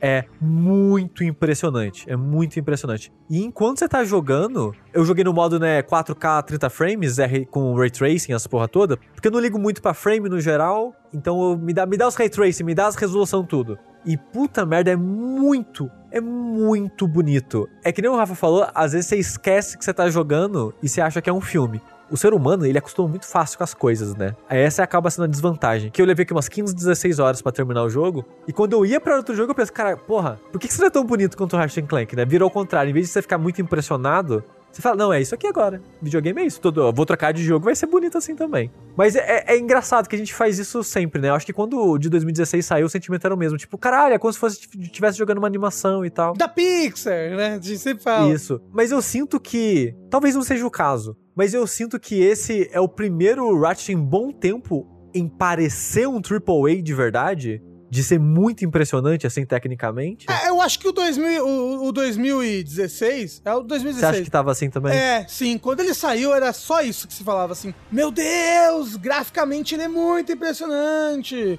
né? Só que esse daí é, eu acho que ele é mais impressionante ainda porque o outro era graficamente muito impressionante, mas em questão do, do resto, de features, vamos supor, de gameplay, ele é um remake do 1. Ele não mudava isso. Esse, ele tem muito features, tipo, sou um exclusivo de PlayStation 5, seu filho da puta. Se- ah, tem que ser, né? Olha o meu SSD! Enfia esse DualSense no seu cu, você vai sentir todos os sabores dos tiros, entendeu? Tipo, ele realmente joga que ele é um jogo de PlayStation 5 assim na sua cara o tempo inteiro. E ele tem Ray Tracing, né?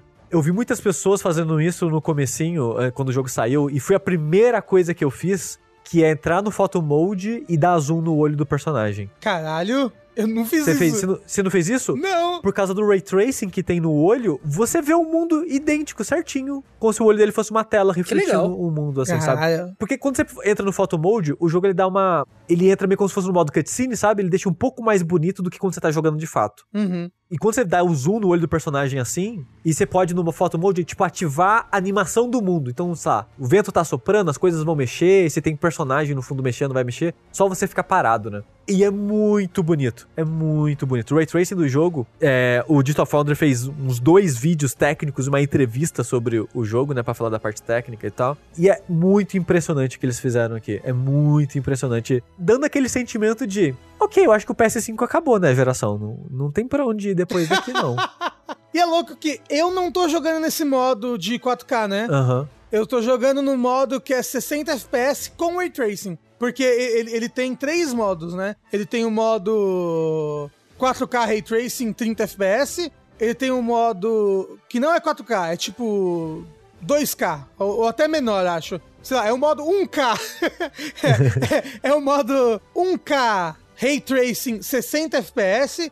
E ele tem o modo 60 FPS 4K, mas sem Ray Tracing, entendeu? Isso. E, tipo, eu gostei do modo 60 FPS 4K. É, tipo, você perde resolução, perde. As coisas lá no fundo do cenário, eu, eu vejo mais, bem mais pixelado do que quando bota com 4K. Que no 4K você enxerga, né, as curvas de tudo, assim, lá no fundo. Mas, mas é a vida. 1K, também conhecido como Full HD, exato. Então eu tô jogando Full HD 60 FPS. Mas mesmo assim, o Ray Tracing é muito impressionante. É muito legal. É. Tipo, você passa na poça d'água e ela reflete completamente o mundo em cima dele, os carros passando e as luzes. E Muito impressionante. E outra coisa é o SSD, né? Que o jogo ele tem essa temática de viagem dimensional, ele aproveita disso pra usar o SSD em algumas coisas visuais, que é você tem um tipo um gancho, que em qualquer outro jogo seria um gancho, que você joga aquilo em algo e você vai na direção do que você arremessou o gancho, né? Nesse jogo, como ele pode e ele quer te impressionar com SSD, quando você joga o seu gancho nos portais dimensionais, é como se o mundo viesse até você, né? É, É como se fosse o sentimento contrário. Porque meio que o jogo meio que carrega você instantaneamente no, no próximo local, né? É porque você puxa o portal na sua direção. Então você enxerga o mundo vindo até você. Fora o- os portais que te levam literalmente pra outro mundo, assim, né? Tipo. Exato, o, o jogo ele tem um. Como ele é meio que um jogo de plataforma 3D, basicamente, ele tem muito coletáveis. E alguns deles ficam em, meio que em, em bolsões dimensionais, assim. Que você. Depois que você abre como se fosse meio que um espelho, né? Aí quando você abre ele, você tem acesso a uma outra área. É como se fosse você ir de um mundo pro outro de um outro videogame sem tela de loading. E é muito louco porque normalmente esse tipo de coisa é tipo de iluminação diferente, asset diferente, esse conjunto de visual diferente, normalmente tem um loading porque o jogo ele tem que acessar meio que um novo pacote de dados para renderizar aquela área para você. E o que esse jogo faz ele meio que consegue carregar quase que instantaneamente outros pacotes de dados sem você perceber. E essa sensação de você andar de uma área para outras desses portais é muito louco, assim. É um sentimento meio engraçado até. É, não, porque você fica olhando, né? Tipo, olha, a partir daqui é outro mundo, seu pra dar um passo, assim. Sim. Não, e, e- e até mesmo quando ele realmente carrega um outro mundo, tipo, você tá lutando contra um bicho, aí o bicho abre um portal e vocês dois caem em outra fase.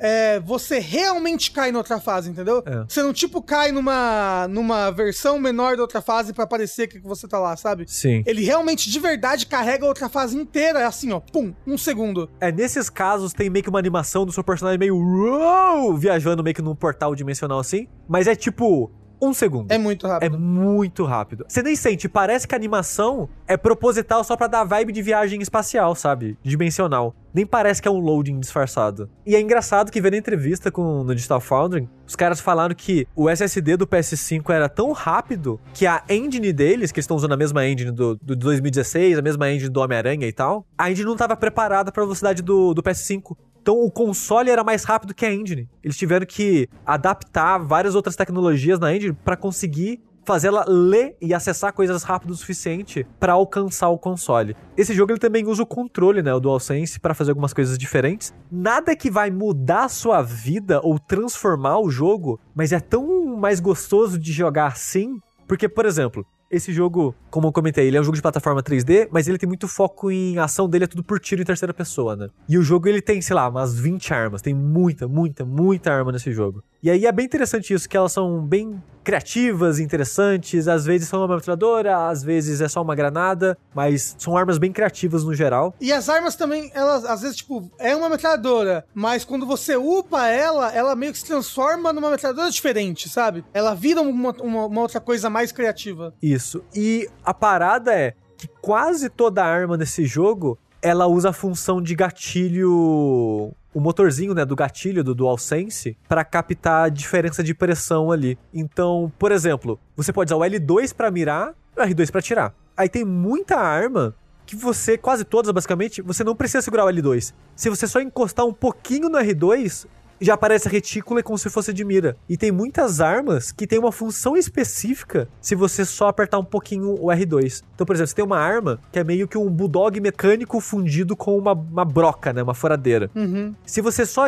apertar um pouquinho o R2, ele meio que trava a mira em um inimigo. E quando você aperta de vez, ele sai igual um foguete e vai teleguiado para aquele inimigo. Você pode só apertar o R2 e vai funcionar. Ou você pode até segurar o L2 e fazer essa função. Mas é tão mais prático, é tão mais gostoso só apertar um pouquinho o R2 que eu quase não usei o L2 o jogo inteiro, assim. Eu usei no comecinho, na primeira, sei lá, uma hora e depois nunca mais usei. Mas eu acho que esse Bulldog em específico, inclusive, você não consegue travar a mira com L2 nele. Não? É, quando você dá L2, ele entra no modo de mira. Mas ele, ele não faz aquela retícula que vai fechando e fica vermelha. Você tem que usar esse negócio. E mesmo quando não tem esse uso, tem, por exemplo, tem uma arma que é uma pistola de raio, né? Que ela se atira, atira, atira, Sim. atira, atira. Aí o inimigo pega choque. É tão gostoso no seu dedo a sensação do, do gatilho fazendo plá, plá, plá, plá, plá, plá, plá, plá, plá. Sabe, tipo, tipo, lutando contra. É, nossa, a- é a cadeira de massagem ali na sua mão. É...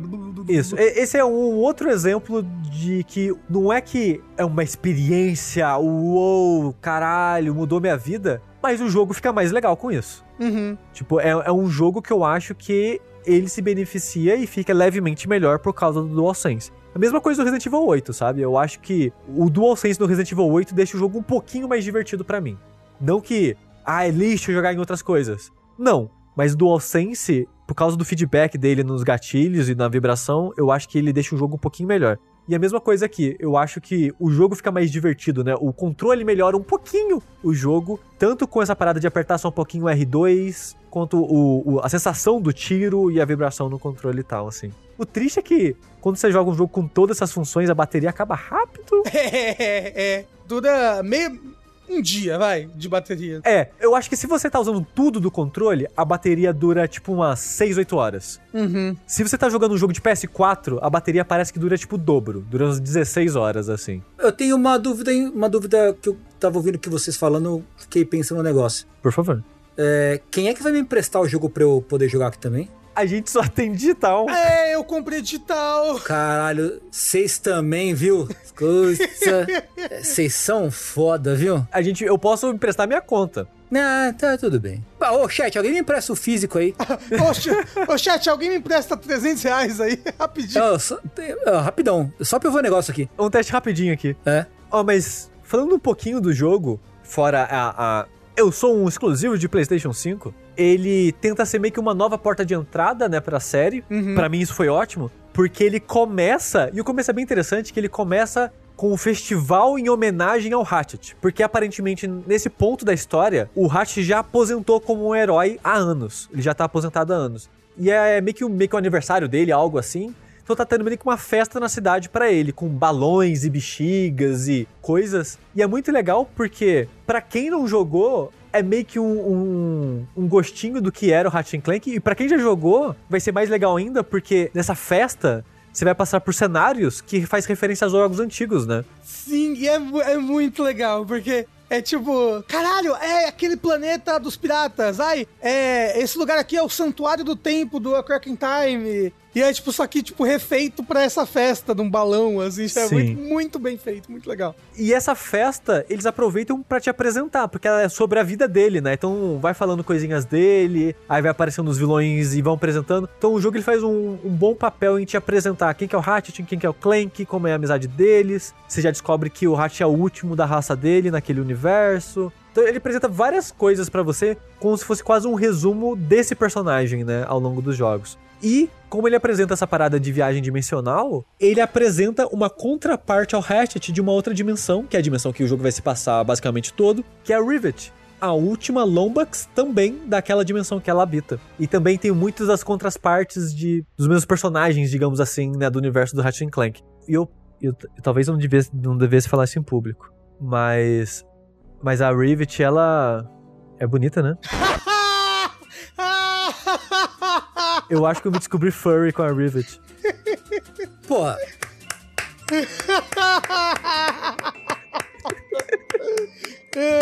eu acho que esse é um momento pra celebrar. É. Mas olha, olha, olha isso, gente. Os pelinhos, os, re, os ray tracing no olho, os brinquinhos. Os brincos refletindo o mundo com ray tracing, gente. Mas sabe, o, o negócio é que a, a, a, a Rivet, além de- de- do design dela ser muito legal, tipo, e do jogo ser impressionante, a pelagem dela é muito bonita e o olho e tudo mais, ela como personagem é muito legal, ela é muito carismática, sabe? Ela é. E a- o relacionamento dela com o Clank, porque o que acontece quando você chega nessa nova dimensão, o Hatch e o Clank acabam se separando. E ela fica com o Clank. Então, tipo, ela e o Clank começam a conversar e começam a criar uma amizade deles ali, entendeu? E é, e é muito legal. Ela é uma personagem muito legal. Ela, ela é uma personagem muito legal. Eu, tipo, ela é minha personagem favorita do jogo, fora a brincadeira toda. E é interessante que o jogo, ele. Muitas vezes ele me parece uma- um jogo pra criança no conteúdo da história, na simplicidade geral das coisas. Mas é, é é engraçado que a história ela vai pra uns pontos não que sejam complicados ou difíceis, mas não me parece uma história pra criança em alguns pontos assim, porque basicamente os quatro personagens principais da história estão passando por crises existenciais. assim. E eu fico. Caramba, o- o- a- as crianças não, não vão entender essas coisas que tá acontecendo aqui, parece. É, mas é tipo, isso é bem comum do da série Ratchet Clank desde a, da de Play 3, que começou a ter outros escritores. Porque o Ratchet Clank antes, ele tinha é, boas histórias, bons personagens e tudo mais, mas ele era mais uma grande um comentário, uma sátira sobre diversos aspectos do capitalismo e da cultura pop e menos sobre a profundidade desses personagens. Apesar de que tem arcos muito bons dos personagens nos jogos de Play 2, inclusive o arco do Hatch. O Hatch é um personagem que muda muito no decorrer do primeiro jogo. Mas, tipo, eu, eu, eu gosto bastante dos dilemas que eles estão passando na vida deles, sabe? É interessante. É tipo, não é nada. Que, que eu falei, não é nada tipo, caralho, que coisa eh, complexa e uou, que personagens profundos. Mas é bem feito. É bem feito, é bem feito. A câmera vem pombrinho em algum momento, assim. E ele chora. e chora. Ó, pronto. Esse, Tengu, é o jogo de câmera no ombro que chora pra criança. é a versão The Last of Us 2 pra criança. Mas ape- ape- apesar de ser um jogo de câmera pra criança, ele tem várias dificuldades diferentes. E eu gosto, gostei muito do, do- de jogar ele, assim, o, o, É. o feeling do jogo do combate, porque ele é um jogo de piu-piu-piu, mas é um jogo de piu-piu-piu com plataforma, né? E, e- e- desviar e tudo mais. Então, ao mesmo tempo que você tá usando armas loucas e que você tem que, às vezes, usar de maneira diferente, tipo a arma do ricochete, você atira num bicho, depois você tem que ficar apertando o botão de atirar no timing certo pra ela ficar, ela, ela, tipo, atira no bicho.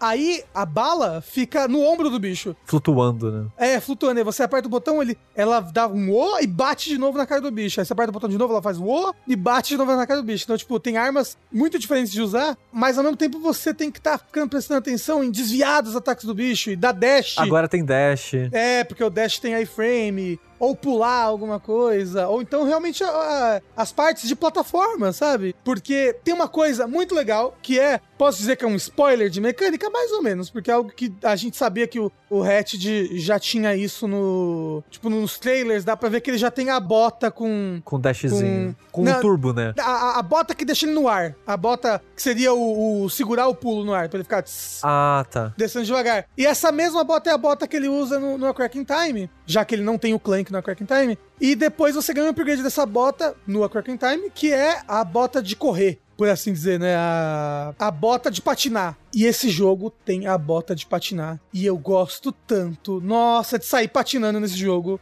É tão divertido. No outro jogo, Rafa, já tinha esse esquema de apertar o L2 várias vezes pra ele ganhar velocidade? Não, que eu me lembre, não.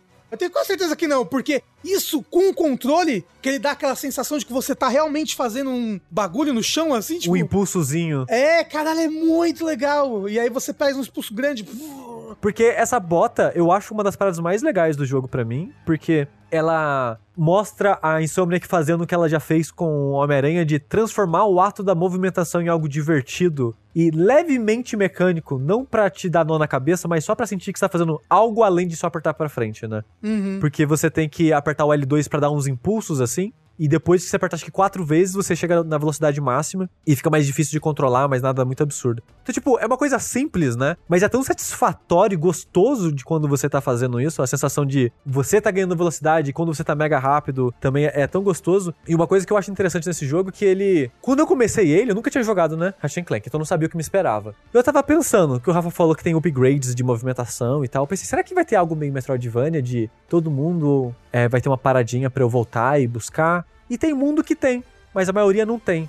E o que eu achei interessante é que cada mundo, na verdade, tem o seu próprio gostinho. Uhum. Cada mundo tem sua ideia e o seu foco, digamos assim. Aí tem um mundo que é sobre uma montaria. Tem um mundo que é sobre. É um mundo aberto gigante pra você explorar. Tem mundo que é basicamente um corredor, mas você viaja entre planos desses dois corredores, digamos assim, pra avançar na história. Cada mundinho, ele tem um foco diferente e que eu achei muito divertido. No final eu fiquei feliz que esse jogo especificamente, ele não era Metroidvaniazinho, ele não tava tentando fazer isso o tempo todo, apesar que tem uns dois mundos que você tem que voltar depois mesmo pra pegar tudo, porque ele conseguiu diversificar bastante a experiência dentro da jogabilidade, do que ele tá tentando fazer assim. E eu nunca me senti entediado nesse jogo. Eu acho que essa é a parada dele. Que ele tá sempre apresentando uma coisinha nova, uma arma nova, um inimigo novo, um contexto visual novo. E as armas, tem algo interessante nelas pra mim que você tem, tipo, muita arma. Muita arma. Só, e eu tava jogando no hard. E os inimigos no hard são muitos inimigos, eles têm bastante vida. E as armas não têm tantos tiros assim. E no começo você pensa, putz, que chato, eu gosto dessa arma, mas ela tem, sei lá, 10 tiros só. Mas é que é pra você ficar ciclando entre as armas, né?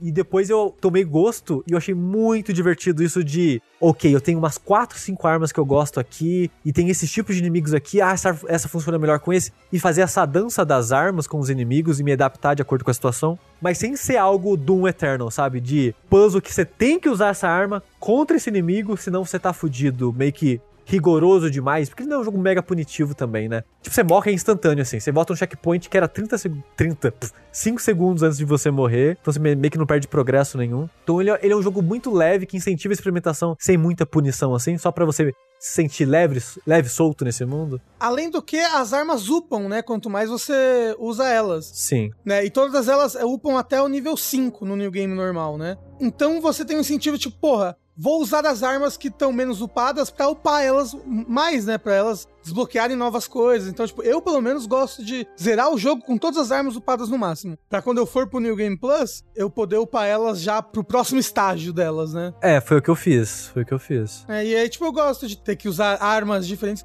Inclusive, o Red Clank, o pessoal que gosta muito, fica sempre muito atento a qual vai ser o, o host de armas desse jogo. E o pessoal tá falando assim que, caramba, esse talvez seja o melhor host da franquia, porque é muito variado. Sim, e é muita arma. Tipo, você tem a rodinha de seleção de armas, né? Quando você segura o triângulo. Uhum. E são oito slots. Eu pensei, ah, vão ser oito armas. Aí eu peguei uma nona. Eu fiquei, eita, será que vão ser 16? Aí eu peguei, tipo, uma décima sétima arma para abrir uma terceira rodinha. Eu, caralho, não para essa porra?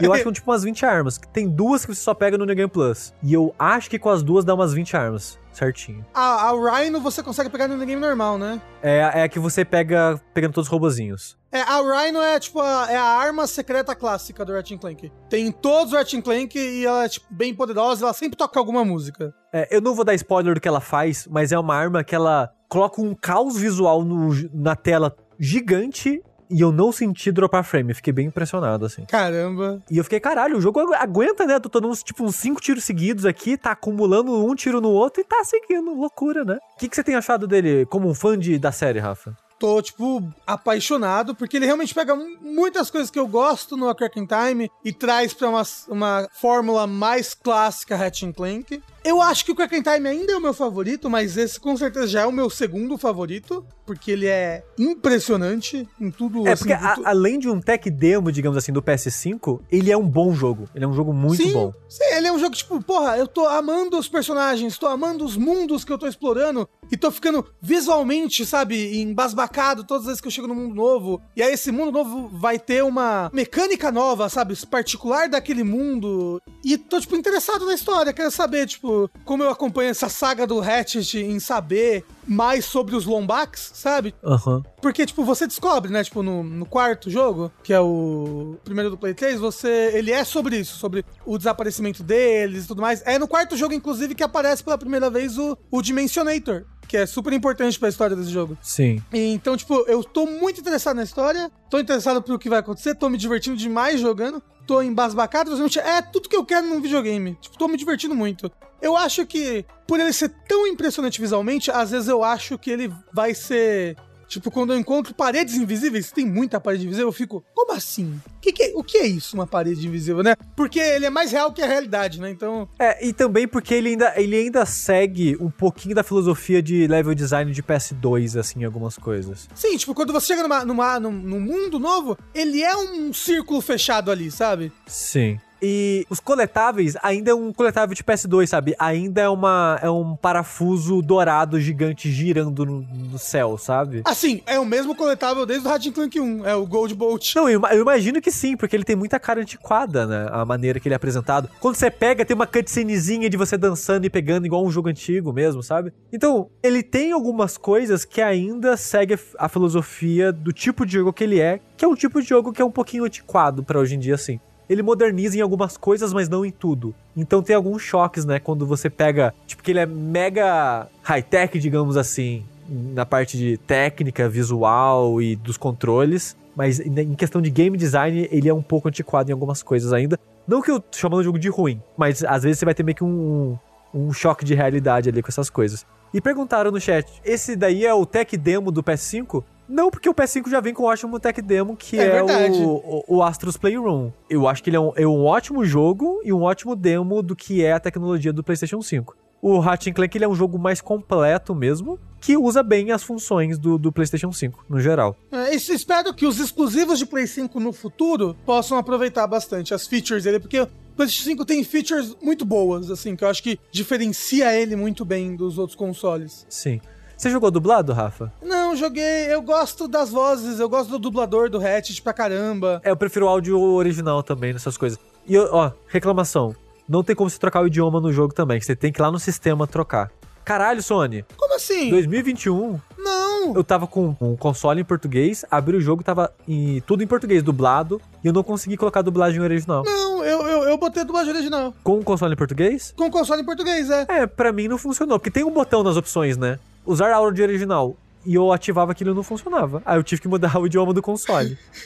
Será que você não esqueceu de salvar? Porque eu fiz isso. Eu mudei e saí do option sem salvar. Ele não me avisou que eu não tinha salvo. Não, eu salvei, eu até voltei lá pra conferir e tava como ativado, mas tava em português ainda. Aí eu mudei o idioma do console. Ah, o, o, o, o Oblimax falou que é bugado. Então talvez Ah. tenha bugado quando você mudou. Porque eu, eu, eu mudei assim e foi. Ah, falaram que tem que abrir um novo save. Ah, dá sim, você tem que mudar e reiniciar o jogo, tá falando. Que fita. Eu acho que eu fiz isso, eu reiniciei o jogo. Mas o foda é que é um jogo que eu levei 15 horas pra platinar, o que não é difícil, é só você terminar o jogo pegando todos os coletáveis, basicamente. Uhum. O que é simples, não tem nada muito difícil pra você fazer. E custa 350 reais. É sempre bom lembrar isso, né? Que ele é um jogo de 70 dólares, que dura umas 15 horas se você só jogar o jogo normal sem jogar o New Game Plus. Tem esse pequeno detalhe aí. É, ele, ele é do tamanho de todos os outros Ratchet Clanks. Tipo, o Ratchet Clank tem isso, normalmente. Que pra mim foi uma duração boa, assim, sabe? Foi quando eu, eu tava começando a ficar um pouco cansado, assim, aí ele acabou. Eu falei, beleza, tá, foi no ponto pra mim. É, eu, eu só é realmente, tipo, pra gente, em que o jogo é tão caro, às vezes a gente acaba fazendo um investimento em videogames pelas horas que ele vai dar pra gente, né? De diversão, afinal de contas. Eu diria que se não fosse a gente ser brasileiro, eu realmente falaria, tipo, meu, vai na fé, com certeza, vale muito a pena. Compra um Play 5 agora pra jogar esse jogo. É, compra o jogo físico e revende depois, né? É, revende pro Tengu, inclusive, que já tá aí. Dá, dá de presente. Estamos aí, ó, meu aniversário passou, mas, porra, Estamos aí, né? Dia dos pais, eu sou pai de pet. Dia dos pais. Mas acho que é isso. Eu e o Rafa, a gente tá gostando bastante. A gente gostou bastante, né? O Rafa tá terminando, mas eu já terminei. E talvez no próximo, quem sabe, o André fala. Ele falou que jogou só um pouquinho, mas quem sabe o André complete um pouco a opinião dele no próximo vértice de jogos. E ele ia falar mais do Pokémon Snap, né? Também, o André. Isso, é. Eu acho que ele tava jogando Snap também, é. Mas, ó, 15 dias, o André vai ter até zerado já. Que vai vir e vai falar dos dois. Você vai falar do seu último jogo, Tengu? Ou, ou- Acho que tá bom já. Tá bom? Tá. Tá longo já também a gravação, o podcast hoje, né? Não. E, e isso porque ainda falta é, a gente falar do, do. não, não nesse podcast, mas num próximo aí. Um mês adiante a gente falar de Resident Evil. O- Ah, do, sim. do 1, do remake Porra, do 1. é que o André não tá aqui. É verdade. Porque no hype, Rafa, você foi jogar tipo um, o, o remake do 1, o remake do 2, eu fui pro caminho obscuro. Eu fui jogar o 5, o 6, o Revelation 2, porque eu me odeio. Aí eu, beleza, rejoguei o 5, pensei, é legal, mas ainda é o meu Resident Evil que eu menos gosto. Menos que o Dos 6? que eu- Ah, Então, dos que eu joguei. Não é que eu menos jogo, o Revelation 2 é pior também. É, o Revelation 1 também é pior. Acho que eu pensei. é, é, não gosto muito de Resident Evil dessa fase. Eu não gosto de Resident Evil nessa fase. Eu joguei o 5 e eu ficava decepcionado o tempo todo com o que tava acontecendo. Mas eu pensei, nunca terminei o 6. Vamos dar chance ao 6. Por que, Rafa? Porque eu vi um. Por sei lá por que motivo, o YouTube recomendou pra mim um vídeo de um cara ensinando os combos do Resident Evil 6. hum, E o Resident Evil 6 tem combo pra caralho, tipo de técnicas e uma, dois stands diferentes, uns cinco melee diferente. E tipo, caralho, quanta possibilidade. E os dashes, e deitar no chão, e rolar pro lado, e técnicas de como recuperar a estamina. Eu, caralho, o combate tem muita profundidade. Você tem que otimizar muito a estamina e combos e coisa. Eu, vai ser maneiro isso daí. Que jogo ruim. Puta que pariu, o combate é ruim pra caralho, é muito ruim. não, tipo, o do 5 não é bem melhor? É muito, muito, muito. O do 6, nada tem peso. Você pode explodir a cara do zumbi e parece que não aconteceu nada no jogo. Me dá muito nervoso. Parece que ninguém reage a nada, nada acontece. Nossa, que insuportável. Não, tem que guardar, tem que guardar pro André tá aqui. A gente vai falar dos Resident Evil tudo ainda. é. Fica a promessa pro próximo vértice. É, ficamos nós também, todos, pro próximo vértice, porque chegamos ao fim de mais um vértice de jogos. Semana que vem tem um vértice de notícias especial E3 2021. Uou! onde nós iremos falar sobre jogos incríveis como Chaos, Strange of Paradise, Fires of Rebellion. Fire of Rebellion 4, E aquele jogo lá que não sei se mostraram muito, o Chernobyl Light. Chernobylite, esse não mostrou muito não. É, Esse passou batido, né? Se você não prestou atenção, você não viu ele. a joia escondida. Mas é isso, gente. Muito obrigado a todo mundo que assistiu aí ao vivo. Obrigado quem está ouvindo aí no seu cantinho no podcast, editado e bonitinho. Eu sou Eduardo Sushi. Eu sou Rafael Kina. Eu sou o Fernando Tengu. E eu sou o André Campos. Uau! O André virou o Wario. Uau! É que ele é um jacaré, gente. Tchau, gente. Tchau.